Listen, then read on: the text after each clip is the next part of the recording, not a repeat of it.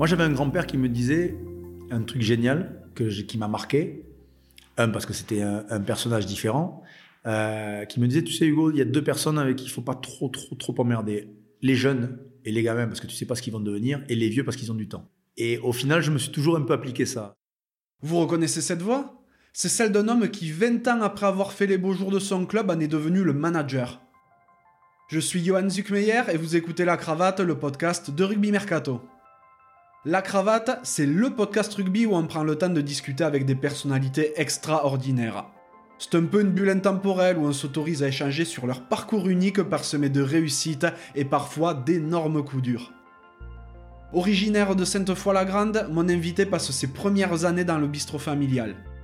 Touche à tout, c'est lorsque ses parents déménagent en région toulousaine qu'il se met réellement au rugby à Blagnac. Habitant à deux pas du stade Ernest Vallon, il se dirige alors en cadet du côté du stade toulousain. Par la suite, tout s'enchaîne super rapidement. Il dispute ses premiers matchs en équipe 1 à seulement 17 ans. Il est déjà triple champion de France et champion d'Europe à 23 ans. Jeune et impatient, il file alors une saison à Dax où il honore la première de ses 12 capes avec le 15 de France. S'en suivent 8 saisons à Castres, durant lesquelles il vit les montagnes russes, tant sportivement qu'émotionnellement. Bercé dans une logique de transmission, c'est tout naturellement qu'il bascule en 2006 dans l'entraînement, d'abord à Castres, puis à Brive et Albi et maintenant au Stade toulousain, son club de cœur. Vous l'aurez facilement compris, j'ai eu la grande chance de passer un moment avec Hugo Mola. Conscient que l'héritage qu'il a entre les mains aurait vraiment pu se transformer en fardeau, il parvient à tracer son propre chemin sans pour autant renier le passé. J'ai adoré le recul qu'il peut avoir par rapport à son environnement, il sait comment il a réussi, mais il comprend aussi pourquoi il lui arrive d'échouer. Loin des stéréotypes qu'on tend à nous imposer, Hugo est un personnage entier, excessif, passionné. J'aurais réellement pu passer des heures à discuter avec lui. Si ce podcast vous plaît, n'hésitez pas à le noter 5 sur 5 sur Apple Podcast ou la plateforme de votre choix, à laisser un commentaire sympa et à le partager autour de vous. Ça fait super plaisir et ça aiderait vraiment la cravate à se faire reconnaître. Trêve de bavardage et place à la conversation.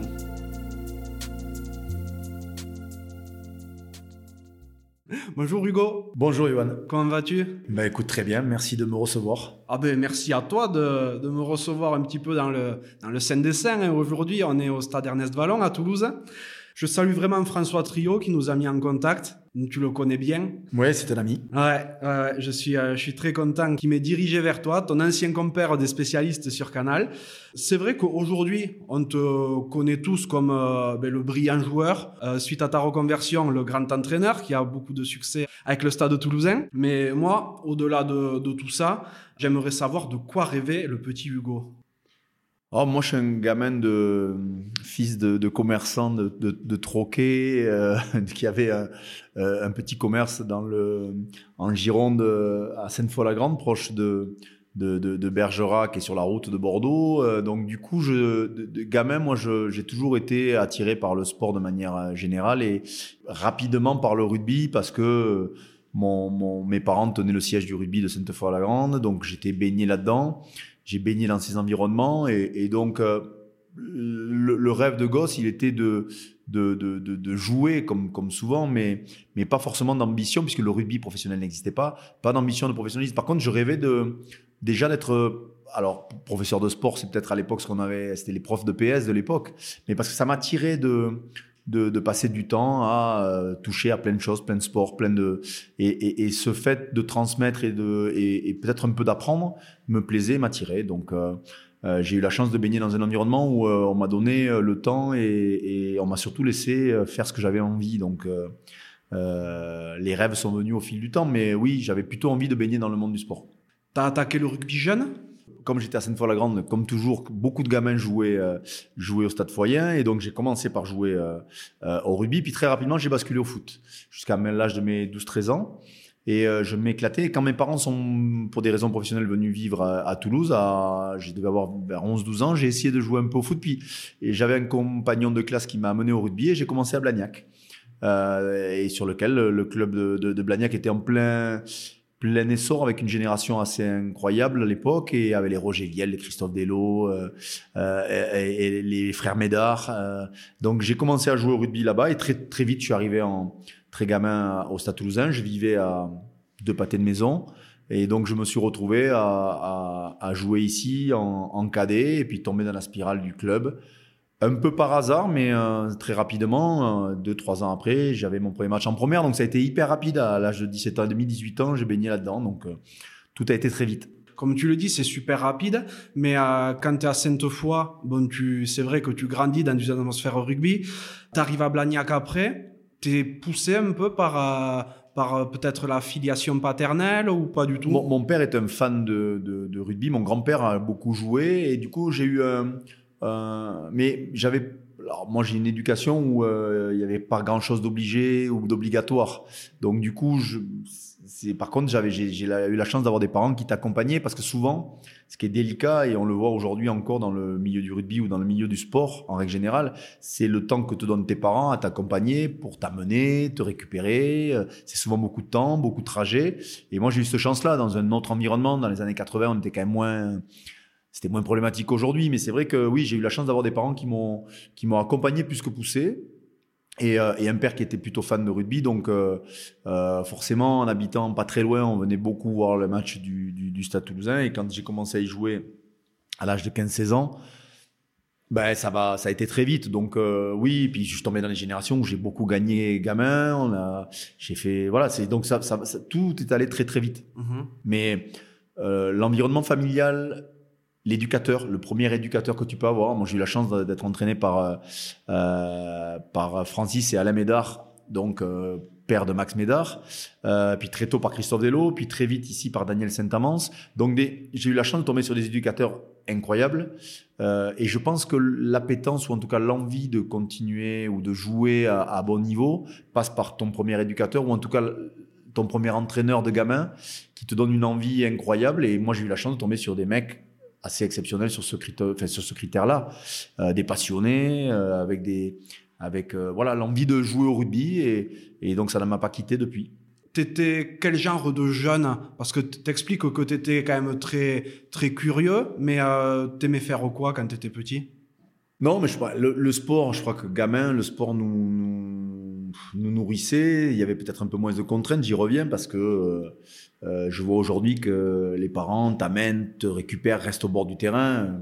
Nous, quand il y avait un parent ou deux au bord du terrain, c'était le grand, le grand maximum et on, cherchait même des voitures pour nous amener le week-end jouer. Donc, ça avait rien à voir avec euh, ce qu'on vit aujourd'hui. Mais euh, le, gamin que j'étais, c'était juste de, passer du temps dehors. Et ce que le Stade Toulousain nous a offert à notre génération, c'était euh, de passer du temps dans cette enceinte, c'est-à-dire d'avoir un endroit un peu, alors peut-être sécurisé, c'est peut-être pas le mot, mais c'était où il faisait bon vivre, où tu pouvais rester, traîner, jouer, parce qu'on jouait autant au foot qu'au rugby.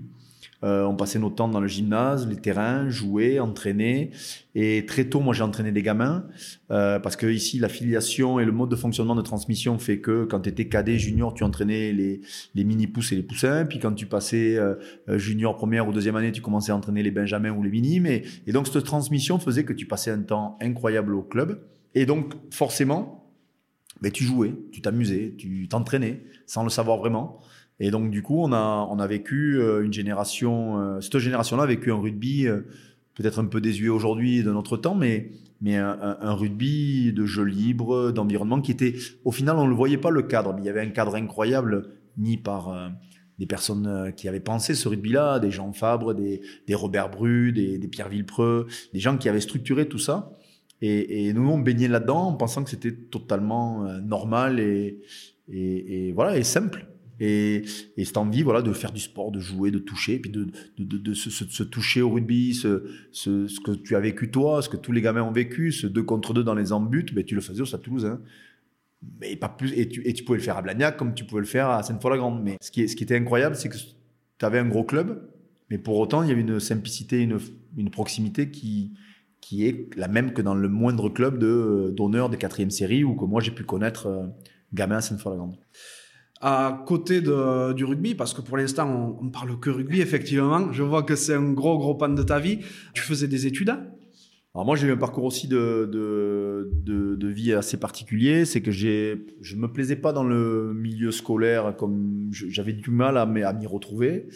Et, euh, et le rugby m'a sauvé parce que le centre de formation ici m'a après avoir un, passage un peu compliqué euh, scolairement, m'a remis un peu sur les sur les rails. Donc après, j'ai fait une filière euh, euh, assez particulière puisque je me suis mis, je me suis lancé dans le commerce que mes parents étaient là-dedans. Je me suis lancé donc dans une dans un BTS et puis et puis j'ai bossé avec Didier Lacroix très tôt, très jeune.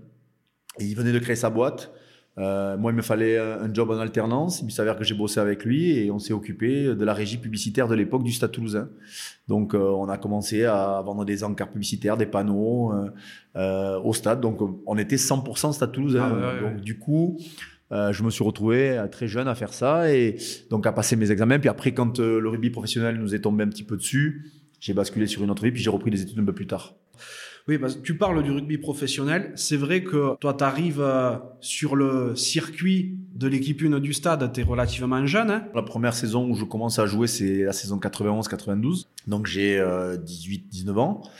Euh, et après, je, je fais vraiment la saison entière en 92-93, donc j'ai pas 20 ans. Je joue vraiment régulièrement et je redescends juste pour les phases finales de, de des, des, jeunes, euh, des Réchelles de l'époque. Et, euh, et après, euh, à partir de là, je, voilà, jusqu'à 96, jusqu'à temps que je départe d'ici, euh, voilà, je fais partie de l'effectif professionnel où on était plus pas comme avant aujourd'hui, enfin pas comme maintenant, pardon, mais on était euh, peut-être une vingtaine, 25 joueurs du groupe professionnel, enfin groupe professionnel, du groupe de l'équipe première, qui est devenu professionnel, on va dire réellement dans les années, euh, on va dire fin des années 90, parce qu'il y a eu le professionnalisme en 97-18, mais la réalité c'est que ça a été pro autour de 99, quand les clubs ont commencé à se structurer, quand il y a eu euh, de réelles rémunérations, des, voilà, des, des, choses qui se sont vraiment faites. Mais au départ, moi, je suis tombé là-dedans. Encore une fois, j'ai joué avec mes potes. Euh, j'ai gagné en cadet, j'ai gagné en junior, mais ça m'est tombé dessus. Euh, j'ai plus fait partie d'une génération dorée que le mec qui était fait pour jouer à haut niveau. Ça m'est tombé un peu, un peu dessus. Voilà, c'est ça qui fait que j'ai baigné là-dedans. C'est drôle hein, parce que ce que tu dis là, tu, tu le mets presque sur le dos de la coïncidence ou sur le dos de la chance. Et euh, c'est quelque chose que je retrouve chez pas mal de monde que je rencontre par le biais de ce podcast.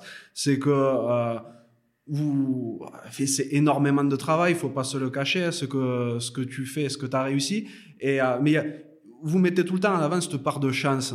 Ouais, mais au-delà de la chance, c'est l'environnement dans lequel tu évolues je, je, honnêtement, je, je, le, je le romance pas, mais on est tombé dans un environnement où les gens avaient réfléchi pour nous de nous mettre dans une, une forme de bulle où tu jouais, où tu t'amusais, où tu, malgré tout, faisais du rugby et tu t'entraînais sans t'en rendre compte.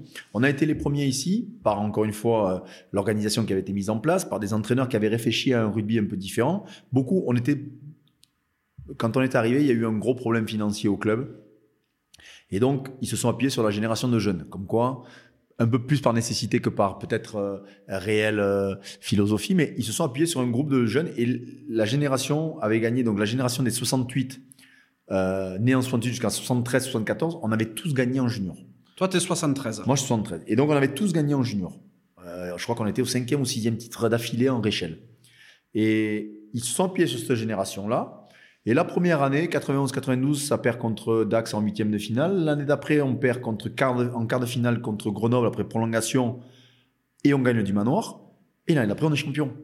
Et, mais on s'entraînait entre midi et deux, on était tous étudiants, on se rendait pas compte que tous les jours on était au stade, que tous les jours on s'entraînait, qu'on faisait des journées entières au club le mercredi parce qu'on entraînait les gosses, on jouait pendant une heure au foot, puis après derrière on s'entraînait pendant deux heures. Mais en fait, on faisait du sport tout le temps. Donc quand je te dis que ça m'est tombé dessus, oui, quelque part, on n'avait pas intellectualisé le fait qu'on s'entraînait un peu plus que tous les autres.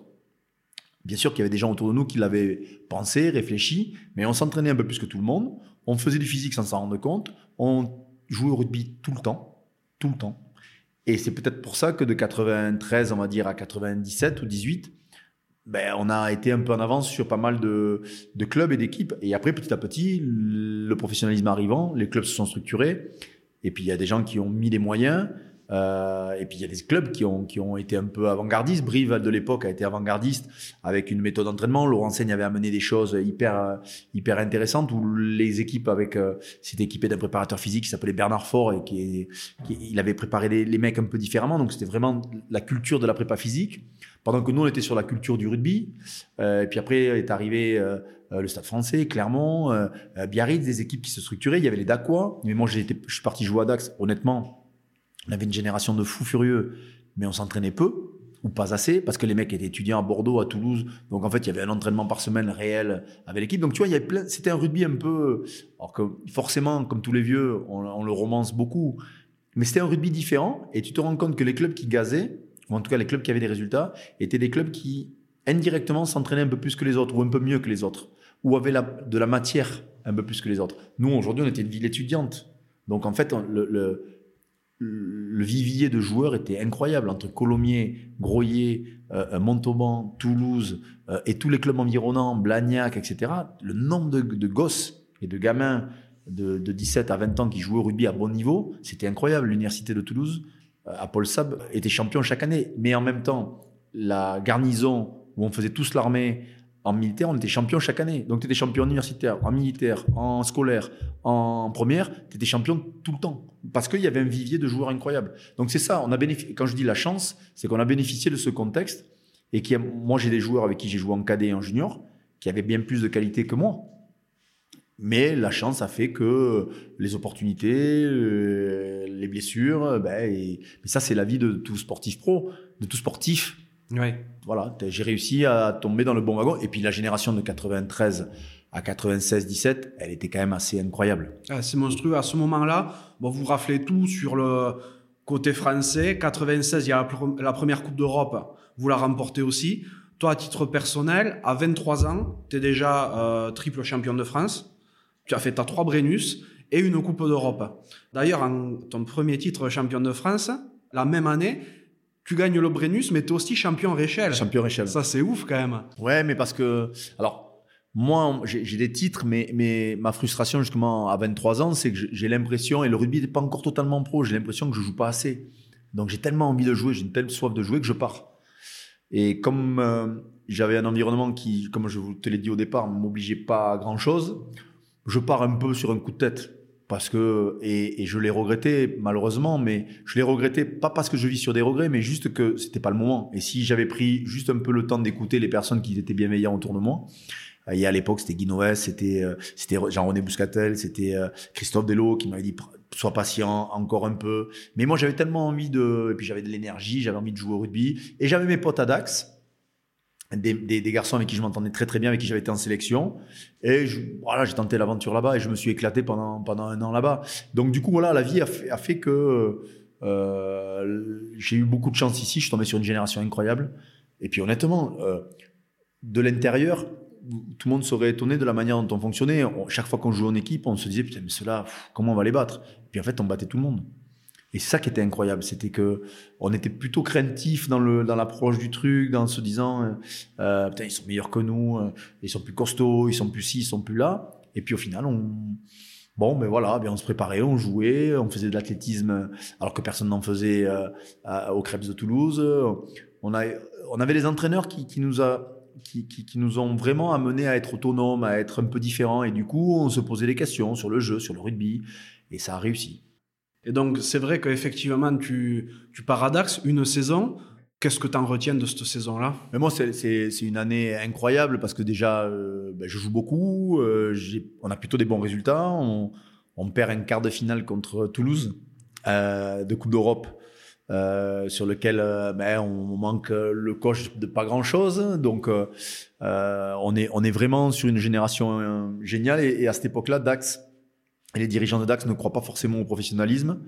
Et moi, je me pète vraiment gravement le genou à la Coupe du Monde de rugby à 7. Et du coup, je me retrouve à, à, à, être pro, à être en fin de contrat. Euh, et j'ai la possibilité de revenir ici pour me soigner ici mais quand même l'histoire euh, je l'ai pas encore complètement digéré et j'ai Castres qui vient me chercher. J'ai Biarritz à l'époque avec Serge Blanco qui me fait une proposition. Et je veux rentrer pas trop loin de chez moi. Je suis un peu perdu j'ai le genou cassé. Je signe à Castres pendant euh, pendant un petit moment qui me donne surtout la possibilité de me soigner. Et j'avais vraiment une blessure grave. Et j'ai mis presque un an et demi à rejouer au rugby. Donc euh, ce club là m'a quand même permis de ben, matériellement un moment de ma vie où c'était pas simple de, de pouvoir me, me, soigner et reprendre reprendre le rugby. Puis derrière, j'ai eu la chance de refaire une Coupe du Monde, d'être international avec Castres, chose que je n'avais pas été avec Toulouse. Effectivement, parce que ta première sélection, elle est avec, avec Dax. Dax. Donc c'est en 97 96, 97, ouais, Ouais. c'est 97 et euh, c'est une sélection contre l'Écosse où je dois rentrer 5-10 minutes. Euh, J'avais été remplaçant le week-end avant contre, contre l'Angleterre. Et pareil, c'est le grand chelem. Euh, Comme quoi, quand tu as un peu de cul euh, ou un peu de chance, ça te tombe dessus. Et ouais, c'est un grand chelem. euh, une génération pareil, incroyable de manière un peu française. Donc du coup, il y a la tournée en Australie qui, se, présage. Donc je suis partant pour cette tournée-là et je me pète le genou malheureusement. À la sortie du tournoi, je pars faire la Coupe du Monde de rugby à 7 et je me fracasse le genou assez bêtement. Et, au final, ben, je galère pendant quasiment 18 mois. Et 18 mois après, je joue 4-5 matchs et je me retrouve à faire la Coupe du Monde. Donc c'est aussi pareil, ça me tombe un peu dessus, je suis pas trop prêt pour la faire physiquement. Mais j'ai tellement d'envie et d'énergie que ben, je pense que ça... Et puis j'ai surtout deux entraîneurs qui me connaissaient depuis gamin, en l'occurrence Pierre Villepreux et Jean-Claude Scrella. Et je pense que ça a un peu aidé à ce que je me retrouve euh, en sélection à ce moment-là. Ouais, après, c'est vrai que cette année-là, l'année de la Coupe du Monde, sur tes 12 sélections, t'en fais 11. L'année de la Coupe du Monde, tu participes à toute l'aventure, hein, la fantastique demi contre les Blacks, la finale contre l'Australie, et derrière, plus de son, plus d'images en équipe de France. Ouais, après je sors de donc j'ai cette euh, j'ai cette euh, ce parcours un peu particulier de revenir à très peu de matchs et de me retrouver à faire euh, la tournée puis la Coupe du Monde. Euh, et au final, j'ai joué je, je- j'ai joué moins de 10 matchs avec Castres. C'est je crois que c'est 5 ou 6. La première année moins de Ouais, 10. mais- et ce qui me permet d'être international. Parce qu'on a une bonne, bonne dynamique, on gasse plutôt, même si on perd un quart de finale après prolongation contre Clermont-Ferrand, euh, euh, l'année où Clermont est en finale contre Toulouse, donc en 99, donc saison 98-99, oui c'est ça. Et du coup, je me retrouve à être un peu là, euh, et je pars à cette Coupe du Monde. Je suis pas prêt physiquement, franchement, je suis pas invité du tout. Mais encore une fois, je compense avec euh, le rugby, l'énergie et l'envie d'y être. Et malheureusement, derrière, je, continue les blessures et j'ai une pubalgie assez euh, compliquée à gérer. Et j'ai un passage de 2000, euh, on va dire de 99-2000 à 2001-2 où j'ai les passages un peu compliqués dans ma vie perso, rubistiquement. J'ai dû, je me plais pas à Castres, je vis à Toulouse et je suis pas dans voilà, et, je suis pas international parce que je suis pas invité du tout. Euh, Il y a pas, alors j'ai aucune frustration vis-à-vis de ça.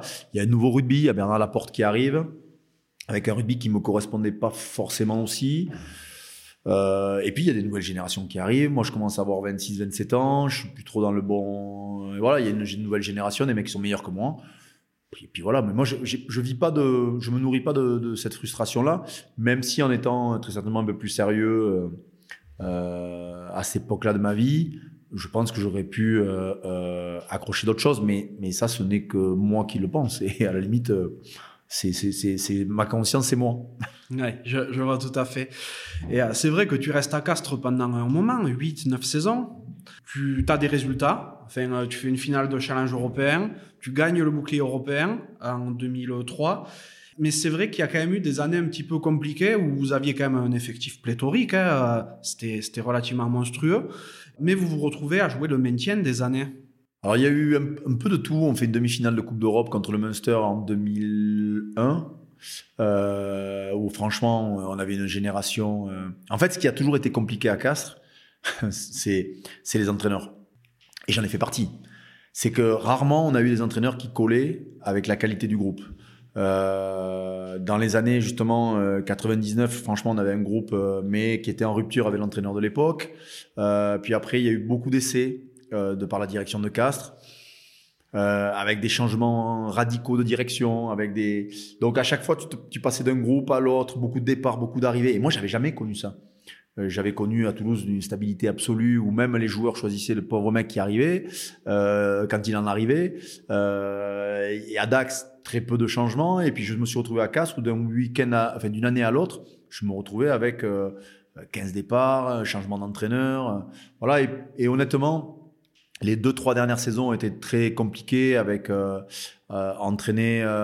euh, par des gens qui ne s'entendaient pas entre eux. Donc c'était très compliqué. C'était euh, on a vécu des, des passages euh, délicats mais malgré tout Castres m'a beaucoup nourri dans mon parcours de vie de rugbyman ou d'entraîneur par après derrière parce que j'ai vu plein de choses. Je savais pas forcément euh, si j'allais me diriger complètement vers ça parce que ça m'a attiré je m'étais formé je m'étais préparé à ça mais Castres m'a permis déjà, comme je l'ai dit auparavant, de me soigner, mais m'a permis aussi d'être ma première expérience d'entraîneur, chez les jeunes d'abord, au centre de formation, chez les Réchelles, et puis après en première. Donc du coup, j'ai plein de choses qui m'ont...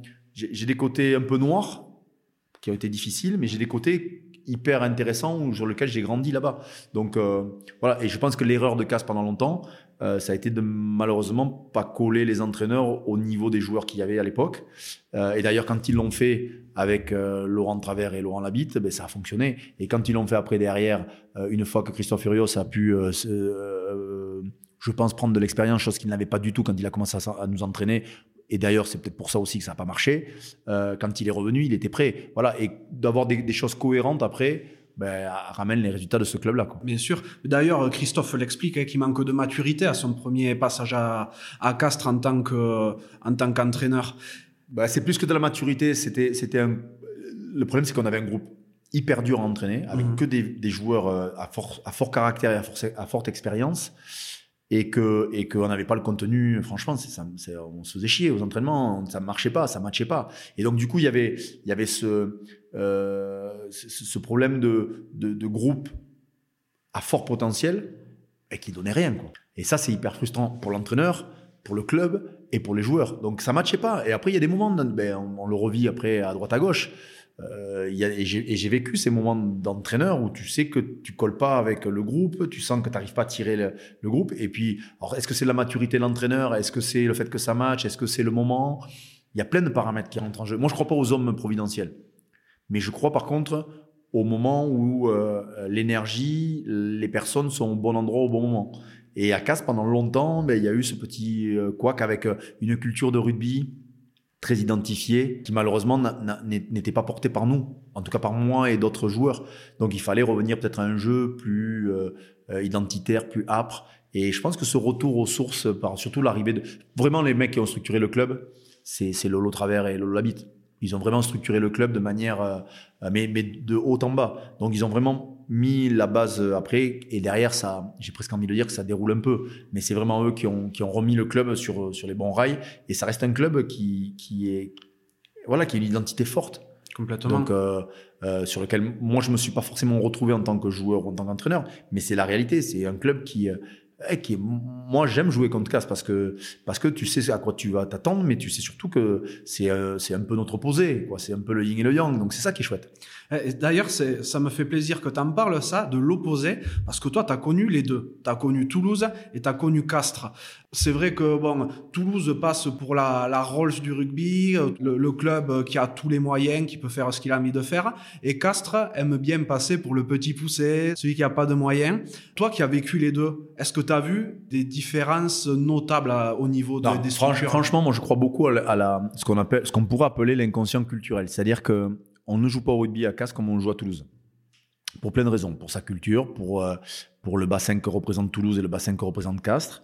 Et je crois que l'élément euh, majeur, pour pas faire de comparaison euh, malheureuse, l'élément majeur, c'est que Pierre Fabre a, été une personne incroyable qui a permis, à un moment où le club VGT en groupe B, deuxième division de l'époque, de leur donner les moyens de se structurer et de, par le biais du labo et d'avoir ces premiers joueurs pluriactifs qui étaient euh, euh, euh salariés du labo plus euh, joueurs du CO. Donc c'était vraiment un club corpo.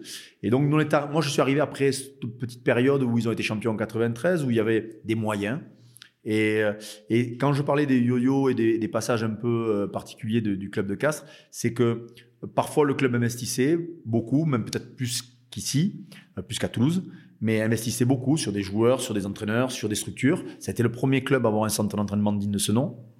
Nous, on a, on a été dans un centre d'entraînement dans les années, fin des années 90, alors que ça n'existait nulle part ailleurs. Donc, il y avait un confort euh, monstrueux. Mais ce qu'a réussi à, faire euh, ce duo d'entraîneurs euh, avec Pierre-Yves Revol, c'est que quand Travers et Labitte sont arrivés, je pense qu'ils ont remis le club au centre de la ville.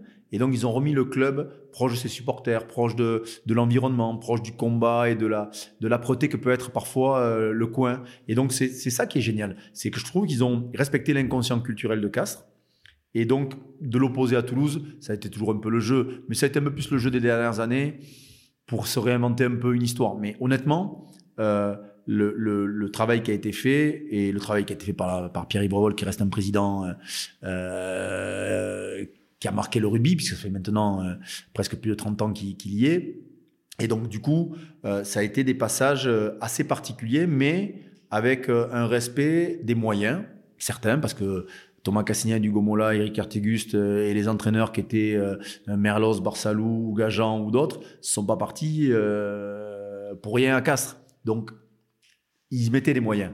Et ils ont mis des moyens. Et ils mettent des moyens. Maintenant, aujourd'hui, Toulouse s'est structuré dans les années 2000 de manière différente, avec une autre économie, avec un autre mode de fonctionnement. Mais dire que le petit joue contre le gros, c'est pas la réalité des choses. Mais ça, ça fait partie aussi de la, de ce qu'on aime bien romancer. Puis on aime bien aussi que la petite ville attrape la grosse. Et on aime bien que Castres batte Toulouse. Mais euh, moi, j'ai fait pas, j'ai été peut-être la première fois où on a rejoué en phase régulière euh, Toulouse à domicile. On les bat d'un point à l'époque à Pierre-Antoine. Et c'était un événement. Mais, mais euh, voilà, et euh, on a toujours cultivé, que ce soit de, du, du, côté castré, comme on le cultive peut-être aussi de, de, Toulouse. Mais Toulouse a, a, plus de mal à jouer des derbies parce qu'on ne se sent pas forcément dans cette, dans cette dynamique-là. Mais je comprends pour l'avoir vécu de l'autre côté qu'on puisse le nourrir. Complètement.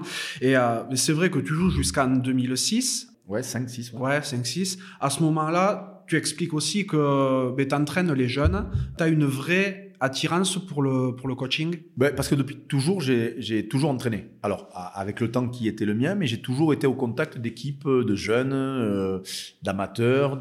Ça m'a toujours plu. Puis, à, la fin de ma carrière de joueur, puisque arrêté tôt, arrêté à 32, 33 ans, euh, ça faisait un moment que j'avais envie de, de, de, passer plus de temps à réfléchir à tout ça que de, que de jouer. Puis quand tu commences à, à ce que l'entraînement devienne un fardeau, que tout est compliqué, j'avais un peu mal partout. Je pense que fondamentalement, physiquement, j'étais pas équipé pour euh, pour enchaîner les saisons professionnelles euh, à ce niveau-là. Et puis le rugby avait passé un cap et, franchement, je j'ai pris conscience que j'étais plus du tout, du tout, du tout invité. Et, le fait d'entraîner m'attirait. Après, je me suis toujours dit que je voulais me donner un temps pour me donner la possibilité de le faire. Et je m'étais donné un timing très précis sur lequel je savais que sur les deux ans qui suivaient ma, ma la fin de ma carrière, enfin, la dernière année plus une année, euh, je voulais me donner la possibilité de finir de mes formations, finir. Euh, il y avait des diplômes qui m'attiraient et des choses que je voulais voir en termes de formation. Donc j'ai terminé mes diplômes d'entraîneur, mais que j'avais commencé très jeune. Donc j'ai terminé ça, mais je les avais terminés pendant que je jouais.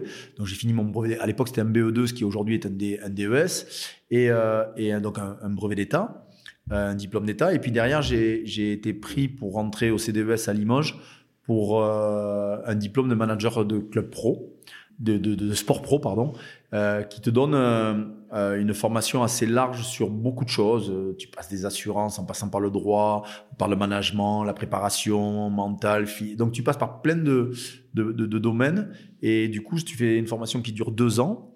Tu côtoies d'autres milieux, d'autres sports pro, d'autres sports co. Et au final, je me suis formé pendant ces périodes-là.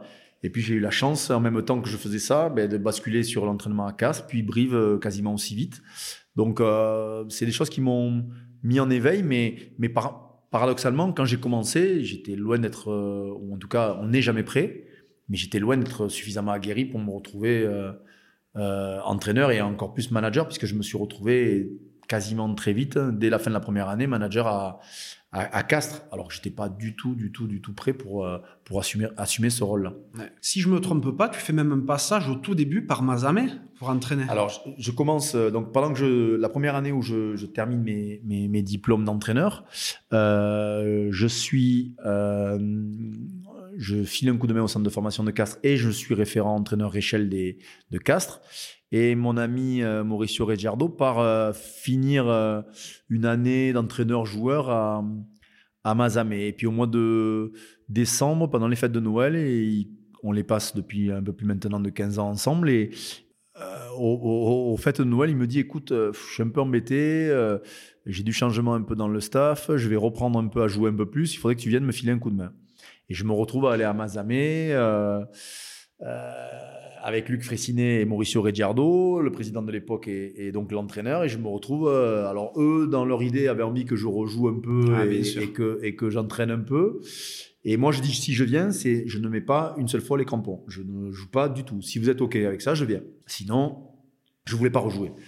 j'ai toujours eu une. je voulais rester sur quelque chose d'à peu près correct et, ces, ces, vieux joueurs qui veulent absolument continuer à jouer m'ont toujours voilà, je voulais pas avoir cette image-là dans ma tête. Donc, du coup, j'ai été entraîné à Masamé et on est monté de Fédéral 2 à, à Fédéral 1 dans l'année. On s'est régalé et moi, c'était une expérience humaine euh, incroyable.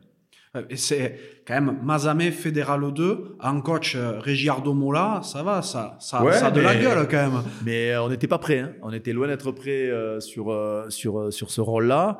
Et il s'avère que derrière, je me suis retrouvé à, à basculer à Castres avec Laurent Seigne. Et donc j'ai pris Mauricio comme entraîneur de la mêlée à l'époque avec Laurent Seigne par, par, par, par, petit, par petite bribe. Et c'est vrai que c'était assez, assez intéressant. Donc on a pu, j'ai pu faire ça. Après ton année à Mazamé, donc tu deviens entraîneur des trois quarts à Castres, tu n'y restes qu'une saison. Une saison et demie. Ouais. En fait, je fais euh, la première année euh, avec Laurent Seigne. Et Laurent, attiré un peu par le projet de Brive, repris par son ami euh, Patrick Sébastien, commence un peu à s'occuper de Brive tout en étant sous contrat à Castres et ça se passe pas très bien avec, avec Pierre-Yves Revol. Et du coup, il, il décide de partir d'un commun accord. Mais on commence le début de la saison. Et au final, je me retrouve, euh, euh on finit la, cette saison comme ça, et au, au, au, final, on se retrouve à jouer le maintien avec Casse, donc tout seul. Je fais venir Mauricio avec moi. Donc on se retrouve à se maintenir, euh, franchement, un miracle. Mm-hmm. Et du coup, l'année d'après, Jérémy Davidson vient me rejoindre et Pierre Brevol met une structure en place avec euh, un manager à l'époque euh, qui venait des labos, un ancien joueur qui s'appelait Jean-Philippe Ziadec, euh, avec euh, un, directeur du centre de formation très présent, avec voilà une, nouvelle organisation au niveau du club. Et moi, je me retrouve à être entraîneur principal ou manager, vous l'appelez comme vous voulez, mais moi je suis pas prêt du tout. Donc je m'occupe du recrutement, je m'occupe un peu de tout. Jérémy Davidson arrive mais n'est pas prêt non plus. Et on explose. Euh, alors les résultats sont pas si catastrophiques que ça, mais on explose humainement. Euh, ça matche pas, on s'entend pas. Euh, en plus, on a des petits soucis de de de, de, de général, alors qu'on a franchement un effectif euh, vraiment hyper intéressant. Et ça matche pas. Donc je fais, euh, c'était année de Coupe du Monde. Et donc il y a deux ou trois mois sans jouer, on joue deux mois. Et au mois de janvier, j'arrête l'aventure parce que parce que je suis pas mais parce que je suis pas honnêtement je suis pas au niveau. Donc j'en veux même pas à, mon président de l'époque et, au staff qui était en place qui reste. Parce que j'étais j'étais pas à l'aise j'étais pas dans mon élément je me sentais pas bien j'étais pas bon. Euh, donc il euh, y avait pas de raison que ça continue. Et ça c'est le lot de tout entraîneur c'est qu'à un moment il faut aussi accepter euh, il faut pas se chercher des excuses partout. Quand t'as pas de résultats et que t'es pas forcément à l'aise que tes mecs progressent pas ben à un moment euh, c'est toi le problème hein, donc euh, il fallait partir ça, tu te le dis avec. Euh, bah, C'était il, y a, il y a 15 ans. Est-ce que sur l'instant, tu as cette lucidité aussi? Ah, je pars pas fâché. Ouais. Euh, je pars pas aigri. Euh, je suis juste conscient sur le moment que l'environnement dans lequel je suis euh, ne me correspond pas et je ne corresponds pas à l'environnement. C'est-à-dire que c'est réciproque. Et donc, je me dis, écoute, cette expérience, c'est pas bonne. Je vais me donner le temps d'en faire une autre. Et puis, en fonction de ce qui se passera, euh, on verra si je suis fait pour ce job ou pas. Parce que la vraie question, c'est est-ce que tu es fait pour, euh, euh, pour amener. Bah, en fait, entraîner, c'est une énorme question d'énergie. On a beau vous expliquer, et certains qui écrivent des livres, vous parler de management, de comment ils font, de comment ils gèrent. Franchement, c'est de la branlette. Mm-hmm. Entraîner, c'est euh, être au bon endroit au bon moment, avec l'énergie nécessaire pour euh, tirer la quintessence d'un groupe avoir une vision claire, avoir un président qui sait où il veut t'amener, avoir un effectif euh, qui a la même idée du rugby que tu veux proposer. Et donc, c'est ça la réalité. Le management, les cours de, de, de, de, psycho, c'est, pour moi, c'est ce qu'on vend un peu autour du, du, du, du, milieu. Et parce qu'après, bien sûr, il y a un côté mercantile et puis il y a un côté carrière. Parce que les entraîneurs maintenant sont plus, passent plus à la télé que n'importe quel joueur sur le terrain. Donc, c'est devenu un business. Mais ça, ça me gêne un peu. Donc, du coup, oui, à Castres, j'étais pas au bon endroit ou au, bon moment euh, quand j'ai commencé à entraîner. Et j'ai cette opportunité et, et j'ai deux, trois clubs à l'époque qui s'intéressent à moi euh, avec des philosophies un peu différentes. Et Laurent Seigne, avec qui on m'avait euh, déconseillé de travailler à l'époque, euh, ben ce, ce, cet homme-là m'interpelle sur plein de niveaux. Euh, intellectuellement, est un mec euh, vraiment différent et je me remets à, à, le suivre à Brive, avec des moyens, avec euh, un club qui se structurait avec une nouvelle aventure. Et on vit euh, une aventure assez particulière. Et malheureusement, Laurent se retrouve à, de nouveau se faire éjecter de, ce, de son poste. Et je me retrouve après à faire 4 ans à, 4 ans à Brive. Ouais, parce que c'est vrai que tu arrives à Brive, tu es entraîneur des trois quarts et tu passes manager au bout d'un moment. Oh, bah, quasiment un an, un an après. Ouais. L'expérience briviste, euh, elle se termine sur une relégation? L'expérience briviste en termes professionnels, elle est géniale. Euh, je sors de, mon, de ma zone de confort, je sors de mon environnement, je pars avec ma famille, avec ma femme et mon, et mon fils. On part là-bas, je mets un peu tout le monde en danger. Ma femme avait un bon job ici. On part là-bas, on s'immerge complètement, je m'immerge complètement dans le club. Euh, on travaille beaucoup, beaucoup, beaucoup. Et moi, en termes d'énergie et de, d'apprentissage, c'est un, un, passage incroyable où, euh, où ben, je, je passe d'une équipe euh, qui joue l'Europe à une équipe qui joue le maintien, avec une crise économique entre-temps en 2008 qui nous pénalise fortement puisque le plus gros sponsor à l'époque, Daniel de Richebourg, enlève une part des, des, des, des billes qu'il avait dans le club et rétrocède le club un groupement d'actionnaires je gère ce que j'avais jamais géré, mais du euh, de, refaire un effectif, de, sortir des, joueurs parce que j'avais on n'avait plus les moyens de les payer, donc euh, vraiment de refonder un effectif, une équipe. Et les deux années qui suivent cette crise-là, on, s'en sort plutôt avec brio sur le maintien. Et la dernière année, alors que j'avais la possibilité de pouvoir continuer euh, avec Brive puisque c'était le c'était le deal, mais moi je ne me sentais pas d'être l'entraîneur qui a vécu la descente. Et, et, alors que j'avais construit une équipe pour se maintenir et continuer l'aventure, donc j'étais plus le bon interlocuteur. C'était aussi simple que ça. Et il faut accepter ça. Quand tu n'es plus la bonne personne, il faut dégager, il faut sortir. Et donc euh, c'était le deal avec à l'époque Simon Guillaume, qui était euh, euh, mon président de l'époque. Euh, voilà, avec qui j'ai gardé des, des, des, liens forts parce que ça a été euh, le, le, deal était hyper clair, on savait où on allait et si on se maintenait, ça continuait. Si ça ne maintenait pas, moi je partais et on recréait puisque c'est mes adjoints à l'époque, euh, en l'occurrence Didier Casadei et, et, Nicolas Godignon que j'avais pris avec moi, qui ont pris la suite et plutôt avec avec succès, même s'ils ont connu leur lot d'échecs après, mais mais ils ont connu vraiment une. On avait mis des choses en place et moi professionnellement, j'ai appris plein plein plein plein de choses là-bas.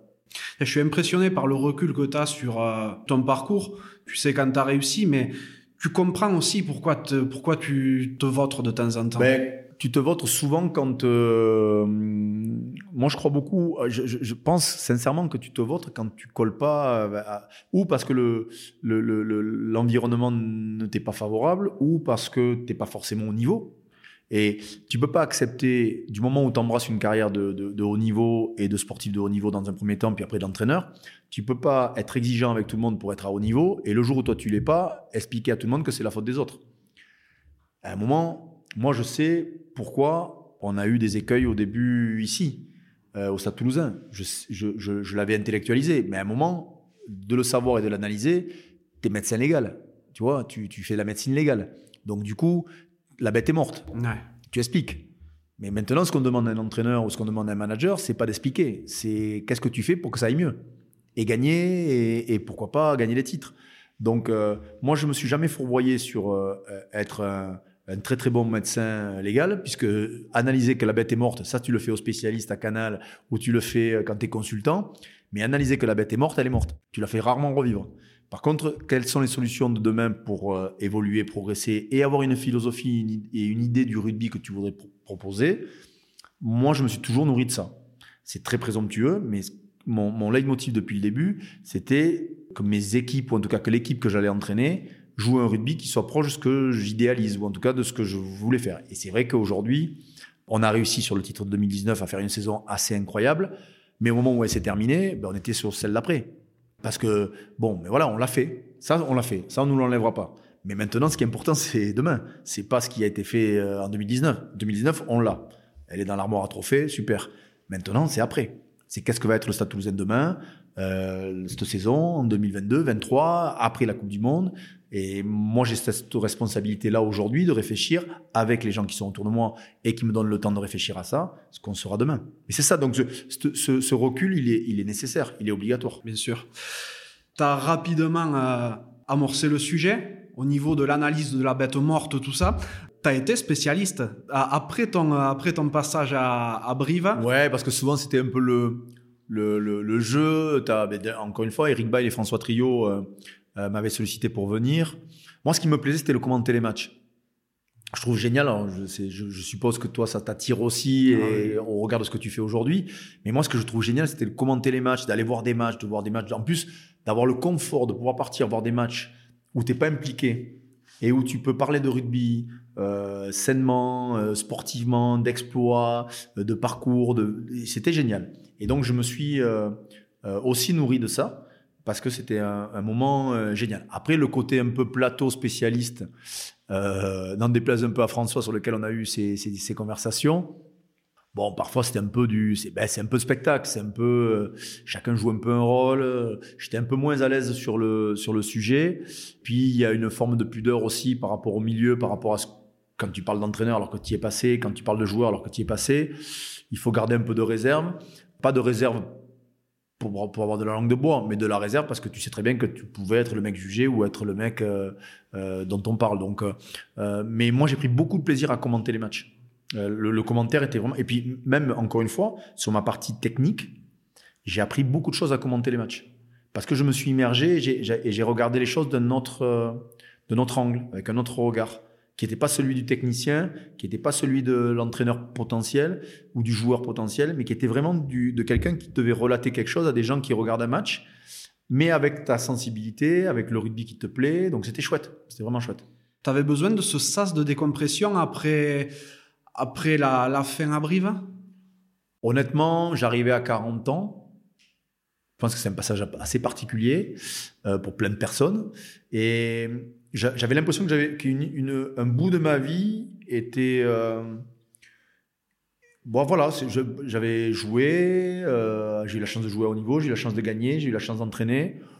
Bon ben pourquoi pas passer à autre chose et faire autre chose. Et puis ça m'a attiré. Le, le, monde des médias était hyper attirant parce qu'il y a y a le côté très euh, je le vois, où on peut parler de tel consultant, tel truc, on aime, on n'aime pas, mais il y avait un côté hyper agréable sur le fait d'être tous les week-ends, voir des matchs, euh, la semaine faire un commentaire de, côté technique. Donc, c'est un autre regard, un autre aspect qui m'avait beaucoup attiré.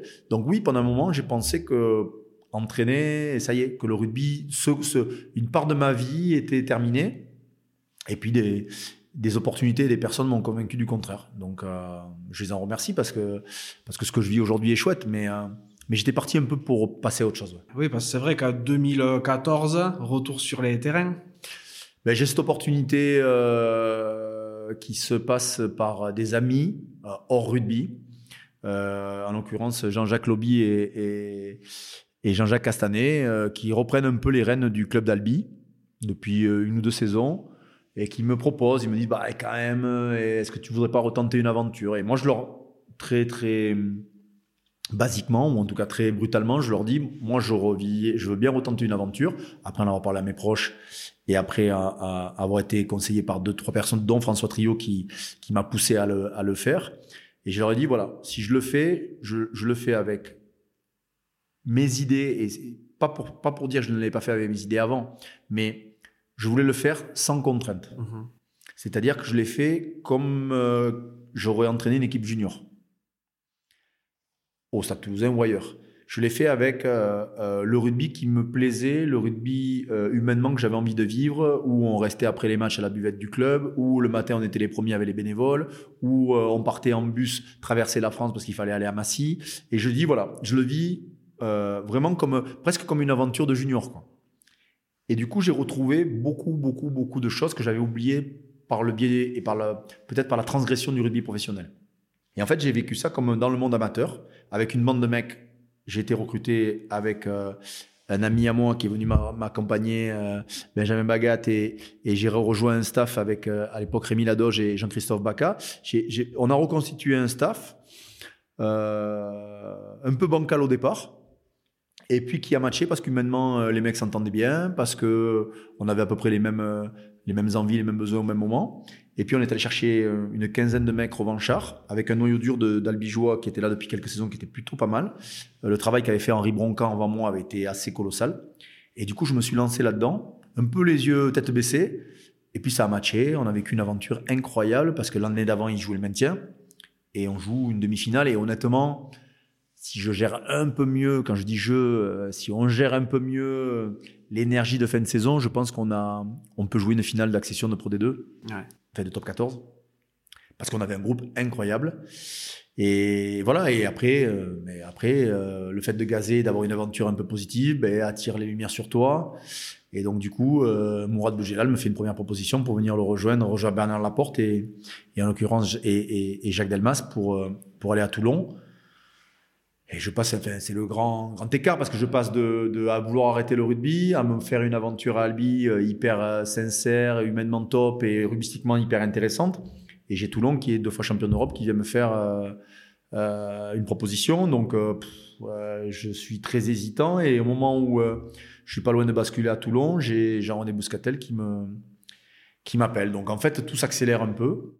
Et voilà, je me retrouve ici parce que ça reste quand même mon club et que entre un Toulon qui était quand même euh, sur le toit du euh, européen et français euh, avec une ligne de trois quarts incroyable et le Stade Toulousain qui était déjà en, on va dire en, reconstruction, ben, je prends le pari de, du Stade Toulousain, je rencontre Guy qui m'adoube, Guy Noves qui m'adoube un peu et qui me et qui me qui lui prend l'équipe de France. Donc du coup il y a il y a Jean René qui m'appelle, il y a Guy qui m'appelle, voilà, je, je, bascule sur le club qui reste mon club de cœur. J'en reviens à, à, mes histoires d'enfance. Je, vivais à 500 mètres d'ici, donc euh, je me dis, bah voilà, c'est un signe, retourne, retourne ici. Et puis j'ai peut-être pas forcément encore envie de faire bouger ma famille, même si encore une fois, Mourad Boudjelal, dans sa capacité à convaincre, m'avait quand même retourné et j'étais pas loin de basculer. Ouais, ouais et, et euh, franchement, et puis c'était c'était c'était accompagner Bernard Laporte. Euh, avant qu'il brigue euh, la, la Fédé donc sur une saison.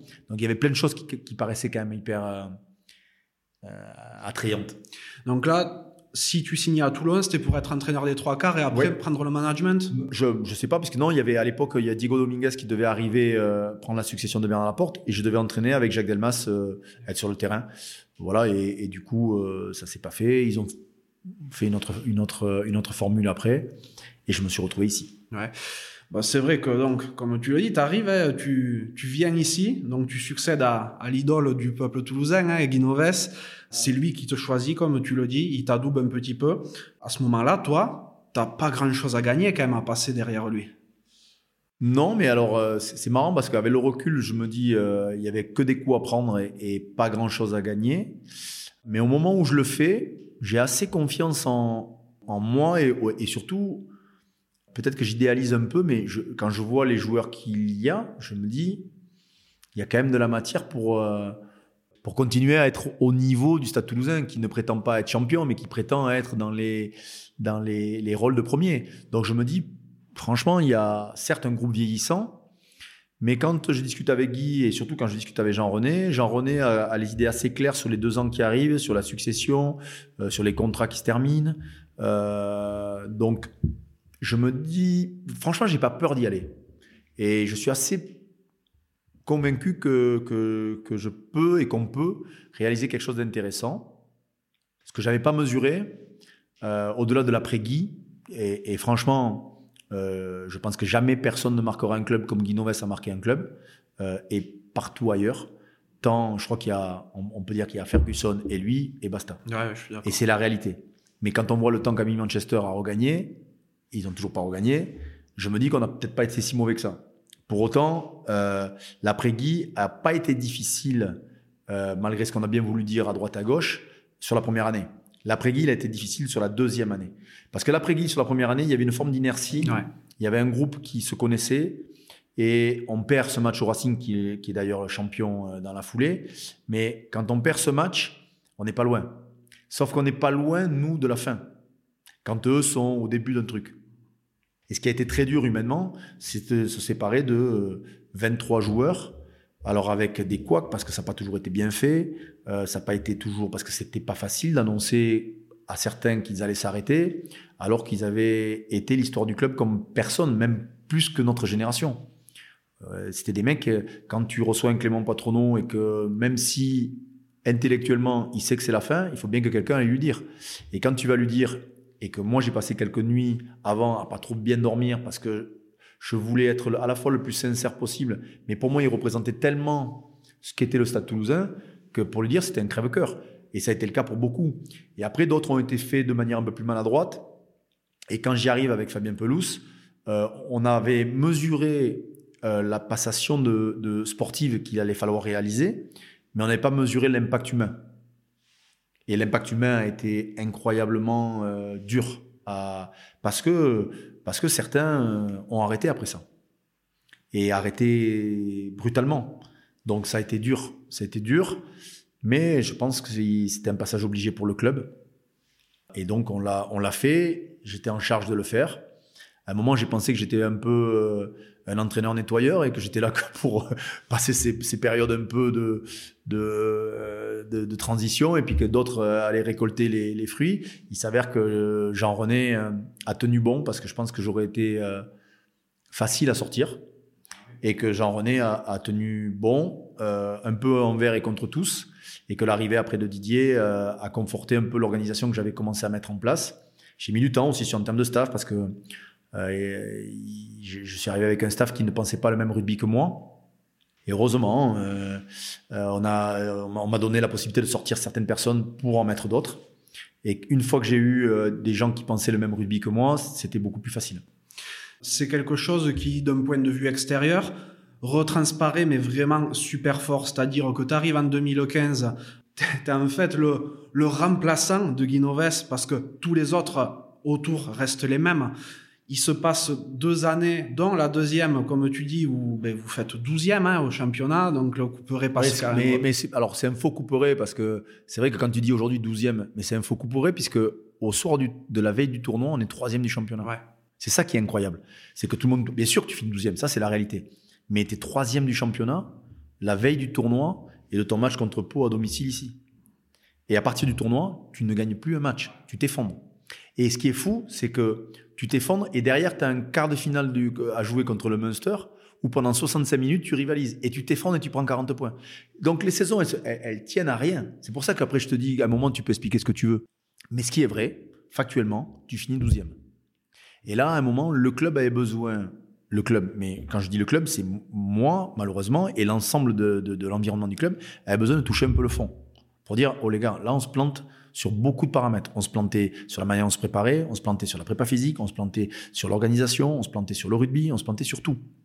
Et à un moment, si tu n'es pas, si pas 12e, tu peux continuer à te planter pendant des années en pensant qu'à un moment, tu vas rebondir parce que tu es le Stade Toulousain. Et là, aujourd'hui, on mettait les maillots, on avait le logo sur le, le truc, mais on n'était plus Stade Toulousain. Et on a passé deux ans, j'avais des mecs dans l'environnement du club qui n'étaient plus Stade Toulousain et qui n'étaient pas Stade Toulousain en termes d'état d'esprit. Et ça, tu peux pas avoir des personnes comme ça. Donc, il y en a pas beaucoup. On les a sortis. En tout cas, c'était ce choix-là. Et il s'avère qu'après, on a réussi à gagner. Ça nous donne forcément raison, mais c'est pas raison dans l'immédiateté du, du, titre de 2019. Ce qui est important, c'est la raison sur le rugby qu'on propose. Je sais pas si on regagnera, mais en tout cas, aujourd'hui, je retrouve des mecs sur le terrain qui s'éclatent, qui prennent des initiatives, qui sont capables de donner du plaisir aux gens, qui génèrent de l'émotion et qui s'entraînent comme des comme des lions au quotidien. Parce que c'est des mecs, euh, euh, et je n'avais plus ça. Quand je suis arrivé, ma plus grosse déception, c'était le niveau d'implication et d'entraînement des mecs. J'avais des mecs qui avaient des titres longs comme le bras, mais qui ne s'entraînaient plus et qui, et qui pensaient s'entraîner, mais ils ne faisaient plus aucun effort. Moi, j'avais des joueurs, bien sûr, je tairais leur nom, mais qui couraient 3000 mètres par semaine. 3000 mètres par semaine, un octogénaire les fait. Et ils te prétendaient être joueur de haut niveau sous prétexte qu'il était capable de faire une mêlée ou de sauter en touche ou de buter. Ça, ça marche pas, ça.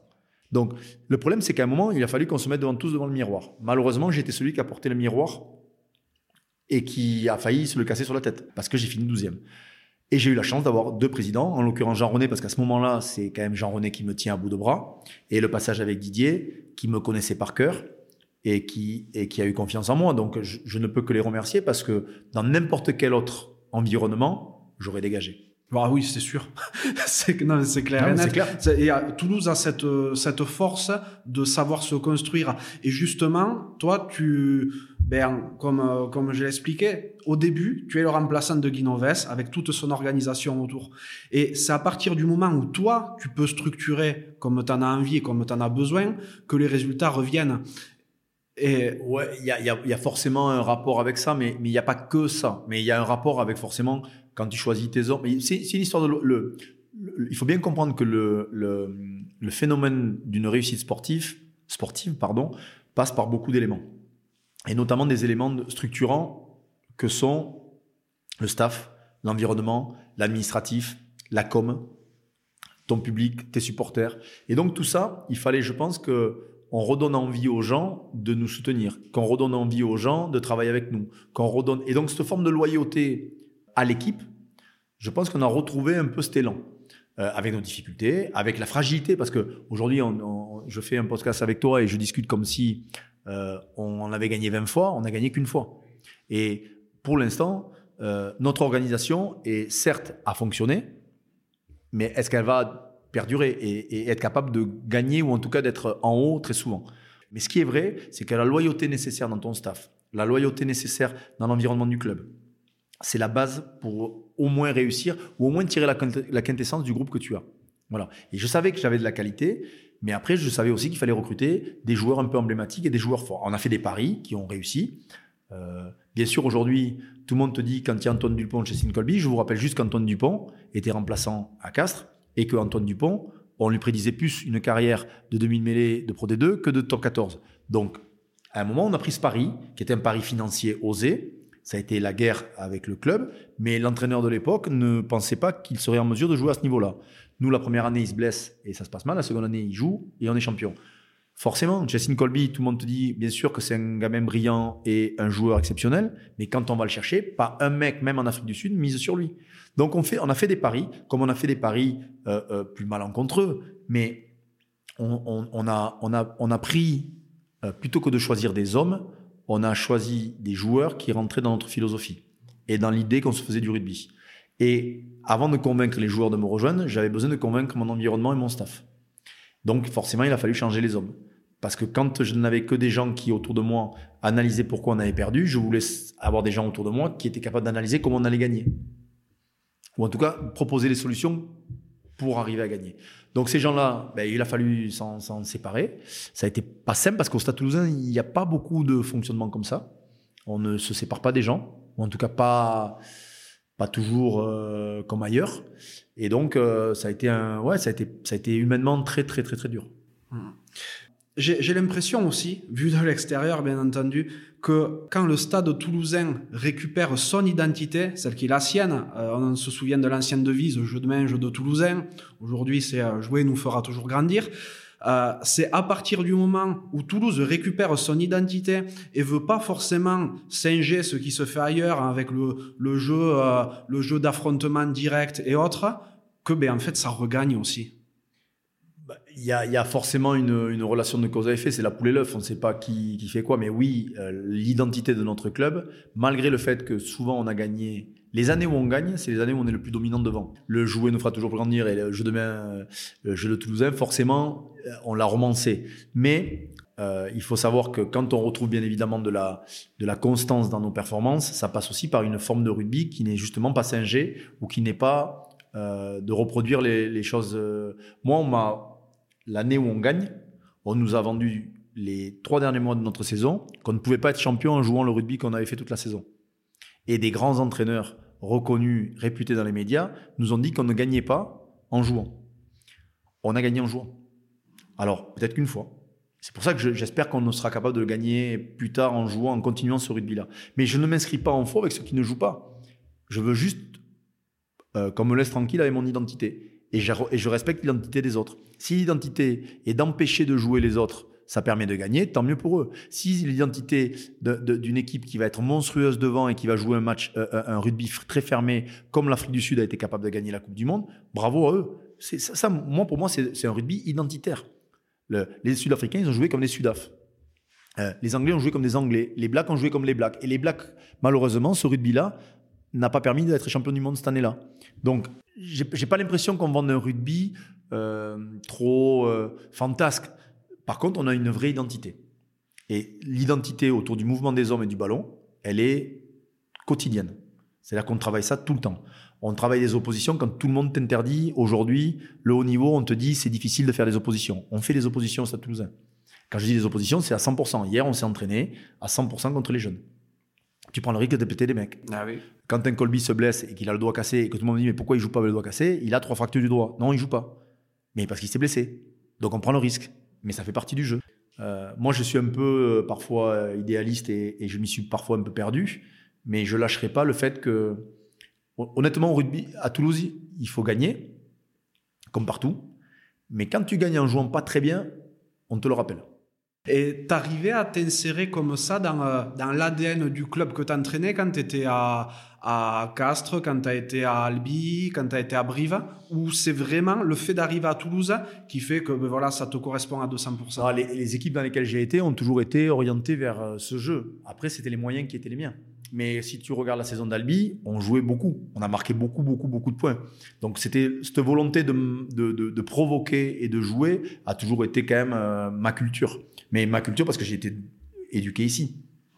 Donc pas plus ni moins qu'ailleurs, mais j'ai été vraiment. Euh, et nous, dans les années 90, quand on arrivait euh, aux sélections de jeunes ou aux sélections en équipe de France, quand c'était un Toulousain, on disait ah mais merde, les Toulousains ils sont pas capables de taper dans le ballon. Et le rugby a besoin du jeu au pied. Le rugby a besoin de jeu d'occupation. Le rugby a besoin de dépossession. Mais pour autant, nous n'étions pas formés à ça. Et je l'ai vécu moi, mais Clément Poitron l'a vécu, Frédéric Michalak l'a vécu. On l'a vécu ce truc en disant putain c'est des super joueurs, mais au pied euh, ils sont pas invités. Et donc on a on a été catalogué comme une équipe qui mettait pas de pied. Mais l'année où on est champion, on met autant voire plus de pieds que certains.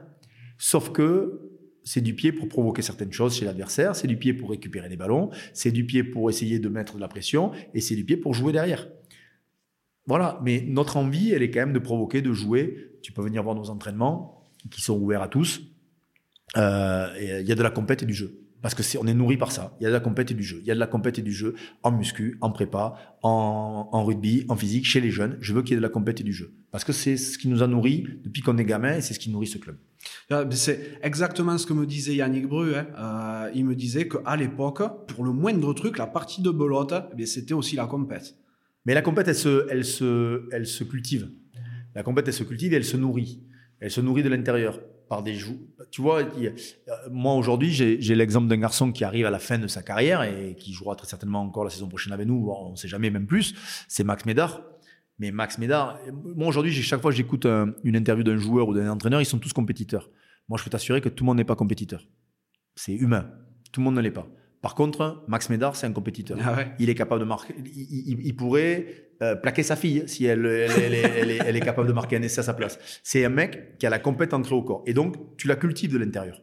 Tu la cultives par les hommes, tu la cultives par ce que tu mets en termes d'environnement, et tu la cultives par le club. Mais la compète, elle fait partie de l'émulation nécessaire au haut niveau, de l'émulation nécessaire à ton effectif. Parce que s'il n'y a pas de compète, malheureusement, très rapidement, tu crées des, rôles et des rôles qui sont immuables. C'est-à-dire qu'après, les statuts, les mecs font que. Et c'est quand je suis arrivé, ce qui m'a le plus choqué. C'est-à-dire que les choses étaient ancrées et marquées presque dans le marbre. les mecs avaient leur rôle. Et certains savaient qu'ils étaient remplaçants d'eux. Non, moi, je veux pas de remplaçants d'eux. Je veux que des mecs qui veulent prendre la place d'eux avec l'émulation nécessaire, le respect et, le fonctionnement de groupe. Mais quand aujourd'hui, tu as deux frères qui jouent au même poste, si tu crées pas de compète, ben, au final, il y aura toujours un devant l'autre. Si tu crées de la compète et de l'émulation, mais peut-être que le petit, le petit va passer devant le, grand. Et donc, c'est ça qu'on cultive au quotidien. Voilà, tu fais référence aux, frères Marchand, hein, bien sûr. Quand tu frère Marchand, frère Arnold, le petit Bonneval qui a son demi-frère avec euh, en, espoir. Euh, on a, on a. Euh, alors après, j'ai pas comme des frères, mais j'ai des gamins qui sont arrivés très jeunes ensemble, que ce soit Peato Movaka, Rodrigue Netti, euh, euh, Célébasio Tolofoa. C'est des gamins qui sont, qui, sont comme des frères. Donc nous, on cultive un peu aussi ça, cette, forme de, de, famille, de fonctionnement familial. D'ailleurs, c'est ce qui parfois euh, choque les gens qui ne nous connaissent pas trop, quand ils viennent un peu vivre avec nous, ce qui en ressort le plus, c'est ça. C'est vrai que au stade, donc, on en parle depuis tout à l'heure, mais euh, on est sur une grande stabilité en termes de, en termes de tout, en termes d'effectifs, en termes de, staff, en termes de structure. Euh, tu te vois, toi, t'inscrire sur du très long terme comme a pu le faire ton prédécesseur? Souvent, dans les moments un peu difficiles, euh, et d'autant plus quand, quand on a remis un peu les choses en place et qu'on a réussi un peu à gagner, je, disais souvent, je ne me vois pas du tout, du tout, du tout rester aussi longtemps que Guy, parce que moi, là où je suis admiratif, au-delà des titres et au-delà de l'entraîneur qu'il a pu être, et avec qui d'ailleurs, moi, j'ai pas toujours été d'accord, mais au-delà de tout, c'est quelle énergie pour durer aussi longtemps et je me dis, est-ce que j'aurai l'énergie pour durer aussi longtemps? Voilà. Et ça, c'est une vraie question auquel je ne peux pas répondre. Parce que je pense que par moment, tu as des coups de, de, moins bien et que tu es obligé de te ressourcer de l'intérieur pour être en mesure d'avoir beaucoup d'énergie. Ouais, donc pour l'instant, tu, tu te fixes pas de limite. Bah, de toute dans, tout, dans toute, euh, dans toute euh, aventure, on a une limite qui est déjà liée. Malheureusement. Euh, ouais, ou heureusement parfois, contractuelle. ah oui, je pensais pas à ça. Il y, a une limite, il y a une limite contractuelle, il y a une limite. je reviens à l'énergie parce que je pense que c'est l'énergie que tu mets en tant qu'entraîneur. Après, il y a des évolutions. Je pense que les staffs. on est passé par en 20 ans, on est passé par deux entraîneurs et, un pauvre euh, médecin ou kiné qui venait faire les straps à maintenant des staffs de 20, 25 personnes. Peut-être qu'il y aura un retour à, des choses un peu plus euh, cohérentes dans quelques temps. On va voir euh, quelle, où est-ce qu'on va nous amener cette crise sanitaire. Donc, il faudra être capable de s'adapter. Mais dans tous les cas, euh, il faut aussi être en mesure de pouvoir déléguer, il faut être en mesure de pouvoir euh, euh, nourrir de l'intérieur. J'y tiens vraiment, mais nourrir de l'intérieur l'identité, la, la, culture, le rugby, l'entraînement. Et ça, c'est difficile. Et donc, il faut beaucoup d'énergie. Il faut trouver aussi les personnes qui sont capables de te soulager ou suppléer sur ça. Euh, moi, j'ai la chance d'avoir un staff euh, qui, qui, fonctionne bien et qui m'amène beaucoup d'énergie, avec des parcours de vie euh, différents, des garçons qui ont été aussi un peu carbossés par la vie, le rugby, et donc qui, qui m'amènent aussi beaucoup, beaucoup, et qui me nourrissent, et qui nourrissent l'équipe, et qui nourrissent les, chaque, chaque joueur à l'intérieur du groupe. Donc c'est ça qui est important. Mais se voir durer et, faire le pari de durer très longtemps, euh, c'est faisable, mais est-ce que c'est faisable avec la même honnêteté euh, je parle d'honnêteté rubistique, c'est-à-dire de le faire avec la même énergie, avec euh, euh, sans calcul et sans, et sans la volonté de faire carrière pour faire 4 ans ici, 4 ans là, 4 ans là, et de prendre tes ronds et te barrer. Je suis pas dans cette dynamique-là. C'est-à-dire que c'est, euh, j'ai du mal à me voir entraîner ailleurs qu'à Toulouse aujourd'hui, ça c'est sûr. Mais si je dois partir ailleurs, il faudra que j'ai l'énergie nécessaire et que je colle à l'environnement. Mais pour l'instant, je ne m'y vois pas. Et tu parles d'environnement. Euh, il y a l'environnement rugbystique, mais je suppose aussi qu'il y a l'environnement familial qui joue beaucoup. T'expliquais tout à l'heure quand tu es parti à Brive, ta femme t'a suivi, ton fils aussi. Ils tiennent une grosse place dans ta carrière? Bah c'est ton socle, c'est l'essentiel. Alors souvent on dit qu'il faut être bien accompagné pour réussir des carrières professionnelles et c'est une évidence. Euh, J'ai la chance de vivre avec euh, mon épouse qui a, qui a elle-même une voilà, une carrière professionnelle assez, assez aboutie et, de, bon niveau. Donc, du coup, euh, euh, ben, parfois, il faut faire des concessions, mais elle en a plus fait que j'en ai fait. Donc, j'ai eu cette chance-là. Et c'est vrai que l'environnement familial, mes enfants, euh, j'ai en l'occurrence un petit garçon, une petite fille, ils, ils, subissent beaucoup quand même ton, le rugby prend la place quand même dans nos vies euh, de tous les entraîneurs ou de tous les joueurs, mais particulièrement les entraîneurs. Et je passe beaucoup de temps ici, comme beaucoup d'entraîneurs, on occupe beaucoup euh, l'espace, le terrain, et donc il faut qu'il vive avec toi. J'ai la chance d'avoir un petit garçon de 15 ans qui, qui lui a la, a, la, a la possibilité de venir jouer ici, mais ma petite fille euh, de 5 ans vient un peu moins. Et elle, parfois, elle le regrette un peu. Mais c'est vrai que oui, il faut que ton environnement familial soit aussi hyper sain. Mais c'est vrai que c'est quelque chose que tu, tu leur fais subir, ou en tout cas tu les mets dans un environnement qui est pas toujours simple. Euh, je sais que mon, mon fils a parfois souffert de euh, quand tu es adolescent et que ton père entraîne un stade toulousain, que ça se passe pas très bien. Bon, euh, il a un peu morflé, quoi. Mais je me dis que même s'il a morflé, même si les gens sont pas toujours très bienveillants, ça l'aura au moins aguerri en termes de caractère et ça lui permettra d'être plus costaud dans le futur. Mais, mais c'est vrai qu'il a morflé. On le voit souvent d'ailleurs sur le bord du terrain. Bon, mais là, il, profite de, de, des gamins comme, comme il y a une bulle sanitaire et qu'on a des gamins qui ont été ou touchés par le Covid ou qui sont testés, euh, c'est toujours les mêmes ramasseurs de balles. Donc on profite, on profite d'avoir des gamins autour de nous pour, euh, pour qu'ils soient ramasseurs de balles. Donc c'est comme ça qu'on l'a vu dernièrement. Ça va peut-être participer aussi à le, le, le pousser dans le dans l'identité du club. Je sais, il joue au stade ou pas Il joue, il joue au stade. Euh, c'est un gamin qui arbitre, comme quoi tout arrive. C'est un gamin qui arbitre, c'est un gamin qui joue et c'est un gamin qui est passionné par le rugby, mais parce que souvent je pense que c'est un sport de tradition et de transmission. et que très certainement, ton papa, ton oncle, ton frère, ton cousin t'amènent au rugby. Et, et donc, euh, oui, cette transmission-là, elle est, elle est certaine.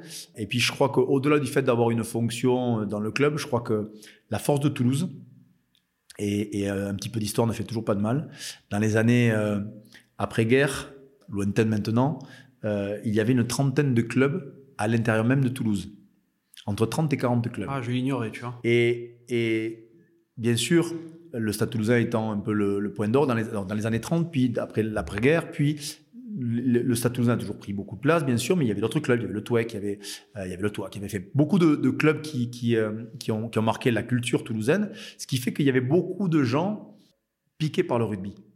Et donc piqués par aussi par le phare qu'était le Stade Toulousain. Et donc, aujourd'hui, euh, dans, dans, mon fils ou dans l'école de rugby ou dans ce qu'on peut transmettre, ben c'est des futurs supporters, c'est des futurs euh, de, de, du Stade Toulousain. Et c'est ça, et c'est ça qui est hyper important, c'est que dans toutes les familles toulousaines, vous avez euh, un oncle, un cousin, un frère, un truc qui a joué ou qui a été proche ou qui a joué au rugby, donc euh, qui joue dans un club de la, de la région ou qui est à côté ou qui a joué à l'école de rugby Stade. Donc c'est ça qu'il faut qu'on continue à cultiver. Et ça passe par cette transmission et cet accès. C'est-à-dire qu'aujourd'hui, tu vas dans un club pro, tout le monde a son centre d'entraînement fermé, clôturé, machin, etc. Nous, et ça c'est une force de Didier, tout est ouvert. Parfois un peu trop, parce qu'on se retrouve des mecs un peu partout, mais tout est ouvert. Et c'est important parce que je pense que ce qui doit transpirer d'ici, c'est que c'est simple. Et que malgré le haut niveau, malgré le fait qu'on a des structures, malgré qu'on sache se préserver par moment, ça, le club doit être ouvert. Mhm. Et euh, tu parles de ta femme qui a une, euh, une super vie professionnelle aussi. Euh, elle est dans le milieu du rugby ou pas du tout? Non, du tout. Elle est, elle est un DRH, DRH d'un groupe dans l'aéronautique. D'accord. Donc voilà, c'est quelqu'un qui a fait un parcours un peu un peu différent, mais oui, oui, elle a, elle a un parcours de vie aussi assez assez particulier. Donc du coup, voilà, on a euh, la chance qu'on a dans, Toulouse, c'est que et le rugby et l'aéronautique sont plutôt euh, les bons vecteurs du coin. Donc, euh, on a pu, on a pu rebondir ici sur sur l'aspect professionnel, mais avec la précarité que ça que ça que ça génère. Tu étais encore joueur quand vous vous êtes rencontrés? Oui, ouais, ouais. J'étais encore joueur et donc du coup, même si c'était la fin de ma carrière, elle m'a connu, elle m'a connu joueur et donc elle a elle a compris pourquoi je voulais entraîner, ce qui a très certainement permis qu'elle me suive parce que c'est, ouais, je pense qu'on se rend pas trop compte des sacrifices euh, familiaux ou, collatéraux que, que, représentent les carrières de joueurs ou d'entraîneurs. Parfois, des carrières de joueurs sont pas aussi faciles à, à suivre pour les conjoints ou les conjointes. Et donc euh, oui, c'est pas c'est pas simple. Quand tu as vu arriver sur Canal, elle a dû se dire c'est bon, je vais l'avoir un petit peu plus à la maison. Euh, et après tu débarques c'est vrai au stade quoi. C'est vrai que quand quand le, le confinement je pense que j'avais pas passé trois week-ends d'affilée chez moi depuis 25 euh, ans. Donc c'est vrai que le confinement nous a permis de vivre des trucs un peu différents. Mais c'est quand tu es avec un entraîneur de rugby, peu importe le niveau, ou quand tu vis avec un joueur, peu importe le niveau, tu sais que tous tes week-ends sont morts. Donc euh, c'est comme ça, c'est une vie différente et, donc il faut euh, ben, penser un peu différemment. C'est comment que tu es le plus heureux en tant que joueur ou maintenant que tu es manager? Moi, étrangement, j'ai pas tant pris de plaisir en tant que joueur. Mhm. Un, parce que j'ai été beaucoup blessé et que ça a été beaucoup de, de, plus de souffrance que de, que de plaisir. Moi, je, prends beaucoup plus de plaisir aujourd'hui à entraîner qu'à jouer. Et c'est paradoxal parce qu'il y a peu de personnes comme ça. Euh, je ne suis pas du tout nostalgique de ma période de joueur. Euh, j'ai jamais fait de match d'ancien, j'ai jamais euh, parce que ça ne, je, je, je suis pas du tout nostalgique de ça. Je suis euh, pas quelqu'un qui vit trop sur le passé malgré euh, mon, le, le, le, côté nostalgique ou mélancolique qu'on peut tout savoir au fond de nous, mais il y a pas de j'ai pas de côté voilà, je suis joueur c'était joueur, entraîneur c'est entraîneur, ça durera ce que ça durera et puis après il, y a, il, y a, il peut y avoir aussi d'autres d'autres vies et c'est ça qui est chouette, c'est aussi d'être plus ouvert sur ce qui d'être curieux, d'être euh, voilà, d'avoir envie de, de, voir autre chose, de côtoyer d'autres milieux. Et je pense que s'il faut se nourrir de tout ça pour être euh, bon dans ton domaine. Tu fais autre chose à côté du rugby? J'ai touché à pas mal de à pas mal de choses, mais oui, me, euh, pendant un temps, je me suis investi dans une dans une structure. Je continue à m'investir dans une structure qui fait de la de la on va dire autour de l'ingénierie et de la de l'accompagnement de projets. Donc ouais, je me suis associé dans certaines choses parce que j'avais j'avais besoin intellectuellement de toucher à autre chose me sortir parfois du, du, milieu parce que c'est vrai que on vit tellement entre nous, on est tellement centré sur nous que parfois on n'a pas le recul nécessaire pour euh, bien juger ce qui est bien ou pas bien. Il y a des moments où tu coupes complètement, que ce soit avec le rugby ou avec ton autre euh, petite activité professionnelle. Non, avec le rugby, j'ai du mal à couper. Euh, un, parce que je suis ben, j'ai un souci avec ça. On est, on est, on est quand même tous un peu pareils, mais euh, je ne peux pas ne pas regarder euh, des, des, tonnes, des tonnes de matchs parce que ça me plaît et parce que j'y vois toujours quelque chose de nouveau à, à penser ou à réfléchir et que, et que ce sport me plaît euh, fondamentalement, même si quelques, ces derniers temps, des dérives euh, stratégiques et, et, et, tactiques me dérangent, mais oui, j'aime tellement ce sport-là que je, pourrais regarder ça non-stop toute la journée. Je n'ai pas un gros besoin de penser à moi, aller me faire mes 4 heures de golf euh, je, je suis pas trop là-dedans. Je suis plutôt dans l'énergie euh, euh, quotidienne et dans ce que j'ai envie de faire là. Après, comme souvent, par période, lire beaucoup parce que ça le moyen de vraiment couper reste quand même. La lecture est un moyen assez incroyable. Tu mets le téléphone en mode avion et. Et tu lis, et tu lis, et, et lire. Après, je suis pas un gros adepte du téléphone. Les réseaux sociaux, le téléphone, tout ça, je m'en éloigne un peu. Et donc, euh, j'ai plutôt tendance à fonctionner avec le message, ce qui me permet d'avoir euh, un peu plus de liberté en termes de. de ouais, de, de, je sais pas comment on peut dire, de connexion. Oui, après, avec toutes les sollicitations que tu dois recevoir, tu es obligé de mettre une, une petite euh, bulle autour de toi quand même, quoi. sinon tu t'en sors jamais. Ouais, sauf que les sollicitations aujourd'hui, euh, au stade, on essaye de les gérer de manière euh, euh, collective pour pas en solliciter un plus qu'un autre. Euh, il est clair que si aujourd'hui on devait s'arrêter aux demandes d'interview, elle se focaliserait sur un entraîneur et trois joueurs. Or aujourd'hui, c'est le staff qui est sollicité et c'est un nombre de joueurs, même si bien sûr il y en a qui sont plus sollicités que d'autres. Bien sûr. Mais euh, oui, on essaie de répartir et on a un, un, travail de la com qui est assez efficace et, et plutôt pertinent et bienveillant. Dans ta vie, euh, globalement, hein, que ce soit niveau rugby ou euh, civil, est-ce qu'il y a quelqu'un qui t'a spécialement inspiré? De nature, je suis pas trop euh, fan, dans le sens où gamin, j'avais pas forcément d'idole, de trucs, après, il y a des parcours de vie de gens qui t'interpellent. Je me suis un peu, j'ai regardé comment fonctionnaient les entraîneurs dans le foot, dans le basket. Il y a des, il y a des, y a des personnes que tu croises dans la vie qui sont un peu différents. moi, j'ai eu la chance par par l'intermédiaire du club d'être mis en relation avec Claude Onesta, qui est un personnage différent, avec une manière de penser très humaniste, très très centré sur les autres et pas sur lui, ce qui est assez rare aussi euh, dans nos milieux. Euh, moi, sur la partie rugby, forcément, Pierre Villepreux m'a interpellé parce que parce qu'il était tellement décalé et différent que euh, un temps il a été raillé et, presque stigmatisé, alors que c'était un mec qui avait juste 20 ans d'avance. Donc euh, et qui, je pense, en, a encore un petit peu. Donc euh, oui, des, personnes comme ça, des personnages qui, qui voilà, qui t'ont accompagné. Après, j'ai des personnages autour de moi qui m'ont, qui m'ont, qui m'ont marqué, un grand-père, un, un, des amis, des, des, gens qui te, qui te marquent autour de toi. Mais, mais, mais vraisemblablement, dans les gens connus euh, du milieu sportif, c'est des gens qui m'ont, qui m'ont marqué. Après, euh, euh, des, parfois des philosophes m'intéressent, parfois des, des, écrivains m'intéressent, parfois des, des vies de, voilà. Après, je pense qu'il faut se nourrir d'un peu de, de, de, tout. Dans ta carrière de rugby, tu croises des personnages tu croises des, des, des, des garçons incroyables. Euh, malheureusement, Christophe Dominici s'est éteint et c'était un, un, mec incroyable. Euh, et puis tu as d'autres personnages. Moi, j'ai joué avec des garçons ici. Tu jouais, tu jouais avec un Christophe Delo, c'était c'était un mec différent. Tu jouais euh, avec un Philippe Carbonneau, c'était un mec différent. Donc des mecs dans le mon milieu qui m'ont marqué, il y en a il y en a plein. Richard Dort m'a marqué. voilà, comme aujourd'hui les joueurs que j'entraîne me marquent un Imanol Arinordoki est un mec tellement différent qui était pas forcément fait pour jouer dans ce club, mais tu te dis, mais tu comprends après l'avoir entraîné comment ce mec a eu 80 sélections. Tu vois, tu croises des mecs, un Fabien Pelouse. Un... Donc, tu as plein de mecs qui, qui marquent ta vie, qui te nourrissent de, de bonnes ou de moins bonnes choses. Euh, voilà, je, moi, j'ai une l'aventure de, de, 2000, de 2019, 18-19 quand on est champion. Euh, je pense qu'il y a une révélation au club qui est celle de William Servat parce que il a mis du temps à prendre la casquette d'entraîneur et au moment où il l'a prise, il a mené tellement d'énergie que ça c'est voilà, c'est un mec qui a été marquant pour moi. Donc euh, voilà, il y a plein de personnes qui te qui te croisent, mais vraiment fan de, tu vois, d'avoir un comme souvent euh, une sorte de mentor ou de phare.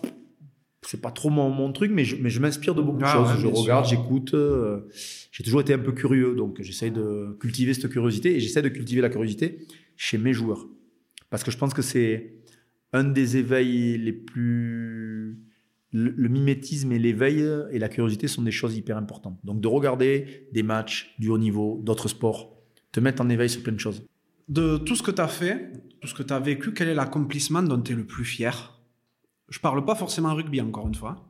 Non, mais après, l'accomplissement, euh, moi, je, je, suis très sensible à mon cercle familial, donc euh, forcément, ce que je vis humainement euh, et familialement reste quand même la chose la plus importante, sacrée, et, et sur lequel je, je j'ai la chance de vivre avec voilà avec des gens qui sont bienveillants autour de moi et j'ai la chance d'avoir des enfants géniaux. Mais après, forcément moi, j'ai toujours été un peu, ben, quand je te parlais de compétition, de, d'émulation, etc., j'aimais bien me fixer euh, des objectifs et des challenges. Donc, c'est vrai que du moment où euh, euh, j'ai joué un peu en junior, j'ai voulu être champion. Puis du moment où j'ai été champion, j'ai voulu jouer en première. Puis du moment où j'étais en première, j'ai voulu être champion. Et puis voilà, je me fixais mes objectifs comme ça. Donc, c'était mon, ma manière de me nourrir et de me fixer des objectifs un peu à court terme à moyen terme. Donc, c'est vrai que le titre de champion de France, c'était quelque chose d'assez euh, marquant. Le premier en 94 il a, Le titre le plus marquant pour moi, c'est le titre de junior en 91. Et c'est ouf ça, parce que beaucoup de monde me le dit, euh, que son plus gros souvenir, le plus marquant, c'est les années jeunes. Ben parce que les années où tu passes à l'âge adulte, euh, entre 17 et 18-19 ans, où tu gagnes, où tu découvres plein de choses, de la vie, de, de, du phénomène de groupe, où, le, où je pense que le phénomène de groupe est le plus sincère dans le, dans, ce que j'entends de sincérité, dans le sens où il n'y a pas de calcul, où tout le monde est comme il est réellement, où il n'y a plus de je fais carrière, où il n'y a plus de je ménage euh, la suite de ce que je devais devenir. Donc il y a, ce passage-là où c'est hyper sain. 91 a été un titre, moi, de jeune, avec une génération plus de mecs un peu plus âgés que moi, parce que j'ai eu la chance de jouer jeune avec eux, donc euh, était un moment très particulier pour moi. Et, après le titre de champion en tant qu'entraîneur, euh, a été quelque chose d'assez marquant euh, pas, pas, parce que c'était une revanche, comme certains ont pu le décrire euh, sur beaucoup de choses, mais juste la manière dont euh, ce titre s'est construit sur une idée du rugby et qu'on a été jusqu'au boutiste et qu'on est allé au fond de ce qu'on pensait sans se renier et qu'à la fin tu réussis à faire ça. Ça, c'est une vraie satisfaction perso, mais une satisfaction collective. Et moi, j'ai peu de la réjouissance personnelle, elle, elle, dure peu. La réjouissance collective, elle est, elle est géniale parce que dans 10 ans, on en reparlera. Comme j'ai la chance de recôtoyer, mais ça fait 30 ans qu'on était champion en Réchelle en, en, 91. On fête le titre des 30 ans euh, cet été. Et comme on fêtera le titre des 30 ans de Coupe d'Europe dans pas longtemps, etc., etc. Parce que c'est ça qui est génial. Et là, tu peux romancer la chose. Là, tu peux te rappeler que tu manquais jamais personne, que tu marquais plein d'essais et qu'il n'y avait jamais de mauvais match.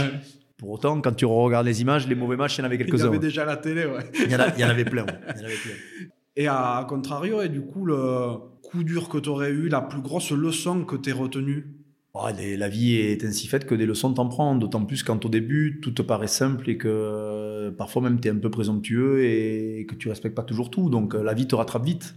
Donc euh, non, après moi j'ai perdu ma soeur d'un accident de la route qui est un, malheureusement euh, un, drame familial euh, souhaitable à personne, qui est un moment euh, où tu es un peu face à, toi et les tiens. Et, et, moi, ça a été un virage dans ma vie de manière assez, assez certaine, parce que je pense que jusque-là, j'étais un peu trop égocentré et trop autocentré, et que je prenais pas toujours en considération certaines choses. Et que ce jour-là, tu changes de vie de manière réel et, je pense que c'est voilà c'est j'aime pas trop parler de ça parce que c'est de la pudeur que que certains peuvent avoir mais euh, euh je voilà c'est un moment où tu euh, où le regard euh, que tu peux avoir sur tes parents sur ta famille sur à la suite tes enfants ben voilà tu sais que la vie ne tient pas à grand chose tient à rien et qu'il faut en profiter et que justement quand je vois parfois euh, l'énergie que laissent certains à, se compliquer leur vie ou à compliquer celle des autres, bah, j'ai plutôt à partir de là souhaité euh, vivre euh, les choses sainement, pleinement, avec mes excès, parfois mes, travers et mes, défauts, mais au moins c'est un moment où, tu mets les choses malheureusement en place Et, euh, et c'est voilà quelque chose qui est difficile euh, parce que parce que tes parents euh, ne te regardent plus de la même manière, parce que tes enfants tu ne les regardes plus de la même manière, et que chacun l'a vécu. Les drames familiaux c'est quelque chose d'assez commun malheureusement chez tout le monde, et que seuls ceux qui sont passés par là savent ce que c'est. Mais oui, c'est un moment où que tu souhaites à personne, mais qui est qui est marquant. Voilà. Donc ça fait partie de ma vie. Ça a été durant ta jeunesse, ça te fait durant votre jeunesse non, avec elle, ta elle est, elle décédée en 2001, peu après ses 26 ans. Donc ça va faire euh, ça va faire 20 ans là. Donc euh, voilà, donc c'est euh, c'était une chouette nana avec qui j'avais juste deux ans d'écart. Donc euh, ouais, c'était quelqu'un euh, familialement on vivait vraiment euh, tous ensemble. Donc euh, forcément tu reproduis aussi toi dans ton cercle familial après des choses que tu as vécues quand tu étais gamin. Mais euh, voilà, bon, ça fait partie de, Oui, bien sûr. de- de- des choses que chacun, certains en parlent plus facilement que d'autres. Voilà. Je t'en aurais parlé un peu. Mhm. Mais c'est, je prends le privilège, je, enfin, je me rends compte du privilège que tu me fais. Bon, c'est sûr que après ça, la transition n'est pas forcément super évidente, mais euh, si tu pouvais reparler au petit Hugo, celui qui, a, qui s'éclatait à Pichoun à Sainte-Foy-la-Grande, euh, qu'est-ce que tu lui dirais aujourd'hui? Ouais, je suis pas trop donneur de leçons sur le côté, tu vois. Je, je, je... Moi, j'avais un grand-père qui me disait un truc génial que qui m'a marqué. Un, parce que c'était un, un personnage différent, euh, qui me disait, tu sais, Hugo, il y a deux personnes avec qui il faut pas trop, trop, trop emmerder. Les jeunes et les gamins, parce que tu sais pas ce qu'ils vont devenir, et les vieux parce qu'ils ont du temps. et au final, je me suis toujours un peu appliqué ça. C'est-à-dire que donner des leçons où l- la- la- il peut y avoir de la bienveillance, t'es pas obligé d'expliquer tout. Mais euh, non, le, le- le petit Hugo de, de, de Sainte-Foy-la-Grande qui vivait dans un troquet euh, et qui passait ses journées à, à, voilà, à errer dans cet environnement-là, euh, ben, juste de revivre la même chose et de le vivre encore plus pleinement si tant est que c'était possible. Parce que euh, j'ai eu la chance d'être dans un environnement familial hyper bienveillant et hyper euh, euh, où il y avait beaucoup d'amour, beaucoup de voilà de, gens euh, euh, qui, qui, ont donné beaucoup d'amour. Donc du coup, euh, je regrette pas grand chose ou rien. Donc du coup, la, seule chose, c'est euh, c'est de prendre le temps de profiter. Mais euh, est-ce qu'on a vraiment le temps de profiter? Ça, c'est un grand débat euh, philosophique. Est-ce qu'on a vraiment le temps de profiter? Je suis pas sûr. Il faut profiter tant que tu peux profiter, t'éclater, être le moins médisant et, le plus bienveillant possible, parce que euh, perdre du temps à, à, à la mauvaise énergie et à mal parler ou à dénigrer les uns et les autres, euh, c'est du temps de perdu. Autant profiter des tiens et de tout ce qu'il y a autour. Donc oui, ouais, c'est moi, c'est juste ça. C'est juste profiter de notre de notre environnement. Et moi, je suis un mec chanceux. Parce que malgré euh, tout ce qu'on a pu vivre, je suis un mec chanceux qui, qui vit de sa passion euh, dans un environnement de jeunes mecs où tout leur va bien, où, où ils chantent, ils jouent, ils s'amusent toute la journée. Et franchement, je, je, je souhaite à tout le monde d'être à ma place parce que c'est bien sûr que c'est parfois dur quand euh, t'as pas les trois résultats euh, attendus. Mais à côté de ça, euh, au quotidien, on, on vit, on vit un métier incroyable. Et pour moi, c'est pas d'ailleurs un métier, c'est je vis une aventure incroyable ici. Les... Qu'est-ce que tu aimerais que les gens dont tu as croisé la route retiennent de toi? Ça, c'est toujours un peu compliqué parce que forcément, tu te recentres sur toi, mais euh, je sais pas. euh, le- le- j'ai toujours été dans l'excès, c'est-à-dire que j'ai beaucoup aimé, comme j'ai pu beaucoup détester, euh, parce que j'ai toujours été, j'ai fonctionné comme ça. Donc, euh, quand je dis je, je, je, veux vivre les choses pleinement, donc euh, la seule chose euh, des gens qui m'ont côtoyé réellement, parce qu'il y a l'image que tu peux, c'est ce qui est terrible d'ailleurs, c'est l'image que tu peux avoir. Et, et je vois les images que les médias peuvent avoir des uns, des autres, de, moi, etc. Mais c'est assez paradoxal parce que quand tu connais un peu les gens, il y a quand même beaucoup de postures et de, et de fausses impressions. Donc, euh, ce que je souhaite qu'on qu'on qu'on retienne, c'est un, le respect, parce que j'essaie d'être respectueux, parce que j'ai été éduqué comme ça. Euh, C'était à l'époque, euh, il fallait que tu sois poli. et je pense que c'est important d'être poli, comme d'être respectueux. Et, euh, et voilà, et après, euh, bien sûr, l'excès, parce que je je, je, je souhaite pas être un mec. Enfin, j'ai j'ai jamais été un mec lisse, donc je veux pas être lisse. Mais je veux pas être lisse, c'est pas parce que je veux jouer un rôle, je veux juste euh, vivre les trucs pleinement, avec euh, euh, parfois les excès qui euh, peuvent te jouer des tours. Bien sûr. Il y a une question que- qui revient à chaque fois, bien entendu, qui se rapporte au nom du podcast. Euh, c'est à quoi voudrais-tu mettre une cravate? Euh, bah, Je n'étais pas un gros plaqueur, mais, euh, mais la cravate, c'était quand même justement un élément, euh, pas forcément des meilleurs plaqueurs. Euh, il y, y, a deux domaines. Il y a dans mon domaine, euh, dans mon domaine d'activité de mon quotidien, la plus grosse cravate que j'aimerais mettre, c'est à, l'évolution que le rugby doit prendre et au règlement. Euh, parce qu'aujourd'hui, on est en train, je pense, de se tuer avec un rugby qui est devenu trop stratégique et donc un rugby qui manque de spontanéité et de, et de, de jeu. Donc la règle doit permettre ça, et notamment ces fameux ballons ralentis pour mettre du pied avec ces fameuses 5 secondes, 3 secondes, 10 secondes qui ne sont plus respectés ou pas respectés. D'ailleurs, ce n'est même pas une règle. Donc au final, ça c'est vraiment dans mon milieu. Et l'autre cravate un peu plus générale, elle serait plus sur euh, le côté un peu très moralisateur que prend notre société euh, au quotidien dans le sens où aujourd'hui, euh, il faut faire attention à tout ce que tu dis, il faut être dans les clous, il faut faire attention à ne pas euh, dépasser le cadre dans euh, tel ou tel secteur, tel ou tel environnement. Donc ce côté très moralisateur où notre génération a bien sûr protégé les nôtres en mettant des ceintures, en empêchant de fumer, en mettant beaucoup de choses qui étaient des excès bien sûr dangereux parfois. Mais aujourd'hui, je ne me sens pas à l'aise dans ce monde ultra euh, légiféré où euh, euh, il te faut demander une autorisation pour tout. Et que, et que j'ai bien peur que la génération de nos gosses vive une drôle d'époque. Quoi. Donc, 20 ans en 2020, c'est chaud. Mm. il va mieux avoir 20 ans dans les années 2000 ou 90, ça c'est sûr. Euh, et encore mieux apparemment, puisque ça c'est nos parents qui nous en parlent, dans les 70 ou 80. Mais ouais, c'est, c'est plus ce côté moralisateur qui me gêne euh, fortement dans l'environnement dans lequel euh, je peux évoluer aussi. Et, euh, et je, voilà, j'aime bien que les gens soient un peu libres de, de parole, de, et, et que même parfois quand il y a des accrochages que l'on voit dans notre milieu, quand on voit sur des bancs, quand on voit sur le terrain, bah, elle, ok, ça peut être en termes d'image un peu compliqué, mais n'allons pas plus loin. Quoi. À un moment, il y a besoin d'avoir un peu de spontanéité, des mecs qui arrêtent de parler euh, en répondant aux journalistes ou en répondant à des podcasts, en essayant euh, d'être le plus lisse possible, en faisant carrière et en essayant de vendre euh, son bouquin derrière. Moi, je m'en fous. Ce que je veux, c'est qu'il y ait derrière la sincérité, et la sincérité, elle passe par pas trop de règles. Ouais. Trop de règles tue un peu la règle. C'est ça, aussi, je trouve fantastique parce que d'un côté, on vous demande à vous, personnalité publique dans le, dans le milieu du rugby, tout ça, euh, de vous livrer. Euh, c'est ce que veulent les médias, c'est ce que veulent les journalistes.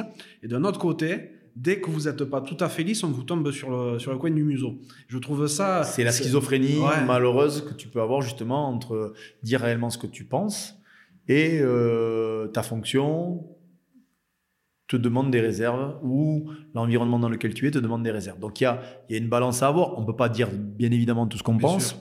Euh, tout le monde n'a pas le syndrome de la tourette. T'as pas envie d'insulter tout le monde, même si parfois ça me prend euh, euh, sur le terrain. Mais à côté de ça, il faut. Moi, j'aime les gens passionnés. J'aime les gens qui euh, euh, vont à bloc dans leur vont à bloc dans leur leur passion, dans leur activité. un François Trio est un mec excessif, passionné, passionnant par l'activité, la manière dont ils voient le journalisme, la manière dont ils voient, euh, qui commentent un, match de rugby, etc. Et moi, j'aime ces gens-là. J'aime des gens qui, pas, pas celui qui veut rentrer dans le moule de, de, de, de, de la bienséance ou de, de voilà, c'est ça qui, m'interpelle et je, je crois qu'il faut qu'on arrive à, à garder cette, cette authenticité qu'a le rugby. Et l'authenticité du rugby, elle passe pas par le rugby pro et elle passe pas par euh, le rugby pro qui doit avoir la bonne image. Elle passe par le rugby pro et le monde amateur. Le monde amateur ne joue pas le même rugby que le rugby pro, parce qu'ils ne sont pas préparés de la même manière, parce qu'ils ne peuvent pas jouer le même, rugby. Pour autant, il faut que et le rugby pro et le rugby amateur gardent cette, euh, proximité. Ce, l'apéro d'après le match, il a tué personne. Moi, aujourd'hui, si on m'interdit les jeunes de boire une bière, je trouve ça con. On va, me dire, ouais, mais c'est peut-être dangereux. Non, les gars, ils boivent une bière. Ils en boivent pas 300, ils en boivent une. mais tu es tombé dans un monde où aujourd'hui, tout, est, tout a un sens. Euh, il faut faire attention à ce que tu dis. Euh, nous, quand on, parlait de nos, de nos origines, les origines euh, du terroir, du Gers, du Tarn, de l'Ariège, de, tu en parles comme ça. Et c'est ce qu'on ariégeois, ce qu'on gersois. Et on est comme ça, on parle comme ça. Et pour autant, on n'insulte pas les mecs. Bien sûr. Mais aujourd'hui, tu te dis, il faut faire attention à tout. À tout ce que tu dis, à tout ce que tu fais. Il y a, voilà, il y a des mouvements qui sont parfois euh, hyper euh, parce que les mouvements me permettent euh, de faire bouger les lignes de notre société, mais parfois il y en a qui sont hyper dangereux. on vit un monde populiste, je ne vais pas faire de politique, mais on vit un monde aujourd'hui. bon, voilà, je pense que l'ultra-moralisateur, moins il y en a, mieux c'est. Et puis gardons un peu de spontanéité dans ce qu'on peut dire, même si c'est parfois une grosse connerie. Là, je vois qu'on tombe sur euh, Raizuke quand il fait son geste à l'arbitre. La spontanéité du mec, elle est incroyable. Ouais, c'est drôle. Euh, mais surtout quand tu le ramènes aux Fidjiens, qui, quand tu le ramènes sur les rugby à 7, sur les matchs internationaux, sont capables de porter un gamin qui, qui, qui tient un ballon. Donc, il y a une forme de respect. Et à la côté, tu te dis, mais le mec, il est complètement jojo. Donc, du coup, Là où je trouve que M. Millotte et l'arbitre du match a super bien réagi, c'est de se dire bon, il y a carton rouge dans la règle, mais après c'est bon. Voilà, les gars, on passe à autre chose. Tu as tellement envie de dire moi j'ai malheureusement fait des petits euh, stages à la commission de discipline, mais euh, si la commission de discipline juge les faits et pas forcément ce qu'elle interprète en termes de faits, super. C'est souvent le cas. Heureusement, il y a des gens bienveillants. Mais quand ça commence à être hyper moralisateur, l'image du rugby, on vend un spectacle, on vend, ouais, avant de vendre quoi que ce soit, jouons au rugby, éclatons-nous. Et souvent, quand c'est fait sincèrement, honnêtement, bah, les gens suivent. C'est vrai. Ça se ressent derrière. Juste pour rappel, Raizuke a soulevé l'arbitre comme un fétu de paille à la fin du match. À la fin du match. c'était, euh, c'était délirant. Qu'est-ce que tu aimerais que j'invite sur un prochain podcast? Bah, Si tu veux un peu euh, pas trop de langue, alors j'avais pas trop réfléchi, mais si tu veux pas trop de langue de bois, je vais te proposer un Richard Dourte. Ah oui. Euh, qui dans la famille des excessifs est très certainement euh, le pape, qui est un mec différent, qui malheureusement n'a pas eu la réussite en tant que en tant qu'entraîneur ou en tant que que membre d'un staff parce que malheureusement parfois ses excès ont pris le dessus mais mais qu'il n'a pas eu la réussite et peut-être la chance euh, euh, ou, la, ou la main tendue d'une personne lui permettant de faire valoir ses qualités tant il en a et que je le trouve j'espère que par le biais de ton podcast on pourra entendre un autre Richard d'autre que celui qui qui est souvent stigmatisé euh, euh, en termes de, de poil à gratter ou de mecs qui disent que personne n'a envie de dire ou d'entendre. Donc, euh, je pense que c'est un garçon qui pourrait, qui pourrait être très intéressant pour toi. Ah ben avec joie, ce serait top. Dans notre milieu, il y en aurait plein. Il y a plein de garçons qui sont, ouais, qui sont différents et intéressants. et après, il y en a un autre plus difficile à joindre J'aurais pu te dire Mauricio Reggiardo parce que c'est aussi euh, un parcours de vie euh, étonnant. Euh, mais je vais te donner un autre qui est à l'autre bout du monde quand tu feras peut-être un peu plus tardivement des émissions sur sur les équipes étrangères. Mais Mario Ledesma est un mec est un mec totalement différent, même s'il est en Argentine. Mais je pense que tu as peut-être des moyens de le de, de, de, de l'attraper et qui est un mec aussi avec qui j'ai eu la chance de jouer. Magnifique. Hein. Et qui a une, un regard sur le rugby hyper intéressant et hyper euh, différent. Mhm. Donc voilà, euh, Mauricio, Mario, Richard, je te donne les trois numéros et tu, et tu fais ta sauce. Ah ben là, il y a client, il y a gros, gros client. Merci beaucoup pour les, euh, pour les contacts. Est-ce que, c'est vrai, on a abordé beaucoup de sujets là, de ta vie. Est-ce qu'il y a un sujet qu'on n'a pas abordé et que tu aurais aimé qu'on aborde aujourd'hui Ou des questions qu'on ne te pose jamais tu te dis merde, j'aimerais m'exprimer sur ça aussi non, bon, hein, je me suis exprimé sur pas mal de choses. Euh, non, pas plus que ça. Il y a des, il y a des, euh, euh, des choses qui m'agacent. mais je, je, suis très centré sur le milieu dans lequel on évolue parce que j'ai tellement peur que la période soit délicate si on ne. On, vit, on vit une opposition entre nos milieux que sont la Ligue et la Fédé. On vit une opposition sur la formation, sur. Tu imagines qu'on est on est peut-être, et ça c'est peut-être le petit coup de gueule que j'ai envie de passer dans notre milieu, et je suis désolé pour ceux qui n'aiment pas le rugby, mais je pense que si tu m'écoutes, c'est que tu aimes le rugby. Euh, c'est qu'aujourd'hui, nos gosses de 17, 18 ans jusqu'à 20 ans, dans le milieu du rugby, sont les gamins qui jouent le moins au rugby du monde. Euh, on a des jeunes joueurs euh, contractualisés dans les clubs qui jouent maximum, quand il fait toutes les feuilles de match, 16 matchs dans l'année. Mmh. Où il y a un sport où des gamins évoluent et progresse quand tu ne joues que 16 matchs. Ça n'existe pas. Sauf que, euh, encore une fois, sous les règles, la morale et parfois aussi la sécurité qui a malheureusement touché des gens durement. et je pense à ce gamin parisien qui, a perdu la vie de manière, de manière effroyable. Et malheureusement, je, peux comprendre un petit peu ce qu'ont vécu ses, ses, parents, mais, ce qui me rend fou, c'est que on est des gamins de cet âge-là qui ne jouent pas au rugby et qui ne jouent plus. Euh, je fais partie d'un temps où tu jouais euh, tous les week-ends. Euh, et tu jouais même deux fois par semaine parce que tu avais des matchs universitaires, parce que tu avais des matchs scolaires, parce que tu avais des, rencontres militaires, parce que tu avais des...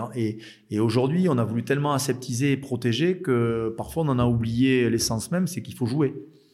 bien sûr qu'il faut protéger, bien sûr qu'il faut que les règles soient beaucoup plus strictes de manière à ce qu'on permette une sécurité nécessaire à notre sport. Par contre, il faut qu'on joue. Et on ne joue plus au rugby. Euh, moi, je, ça me rend fou de voir des gamins de 16 ans, 17 ans, 18 ans qui jouent trois matchs dans l'année. C'est pas possible. Si on joue au rugby, si on prend une licence dans le sport, c'est pour jouer. Pour jouer. Et voilà. Donc, c'est mon, le seul truc sur lequel je pourrais m'exprimer pendant des heures.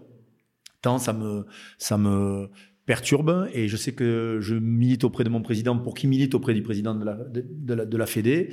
Et je pense que Bernard Laporte à cette oreille-là. Je pense que Didier Rétière au niveau de la DTN à cette oreille-là. Et que maintenant, il est temps de se mettre autour de la table, pas pour refaire euh, les énièmes assises du rugby ou les énièmes, euh, l'énième gueuleton à la con.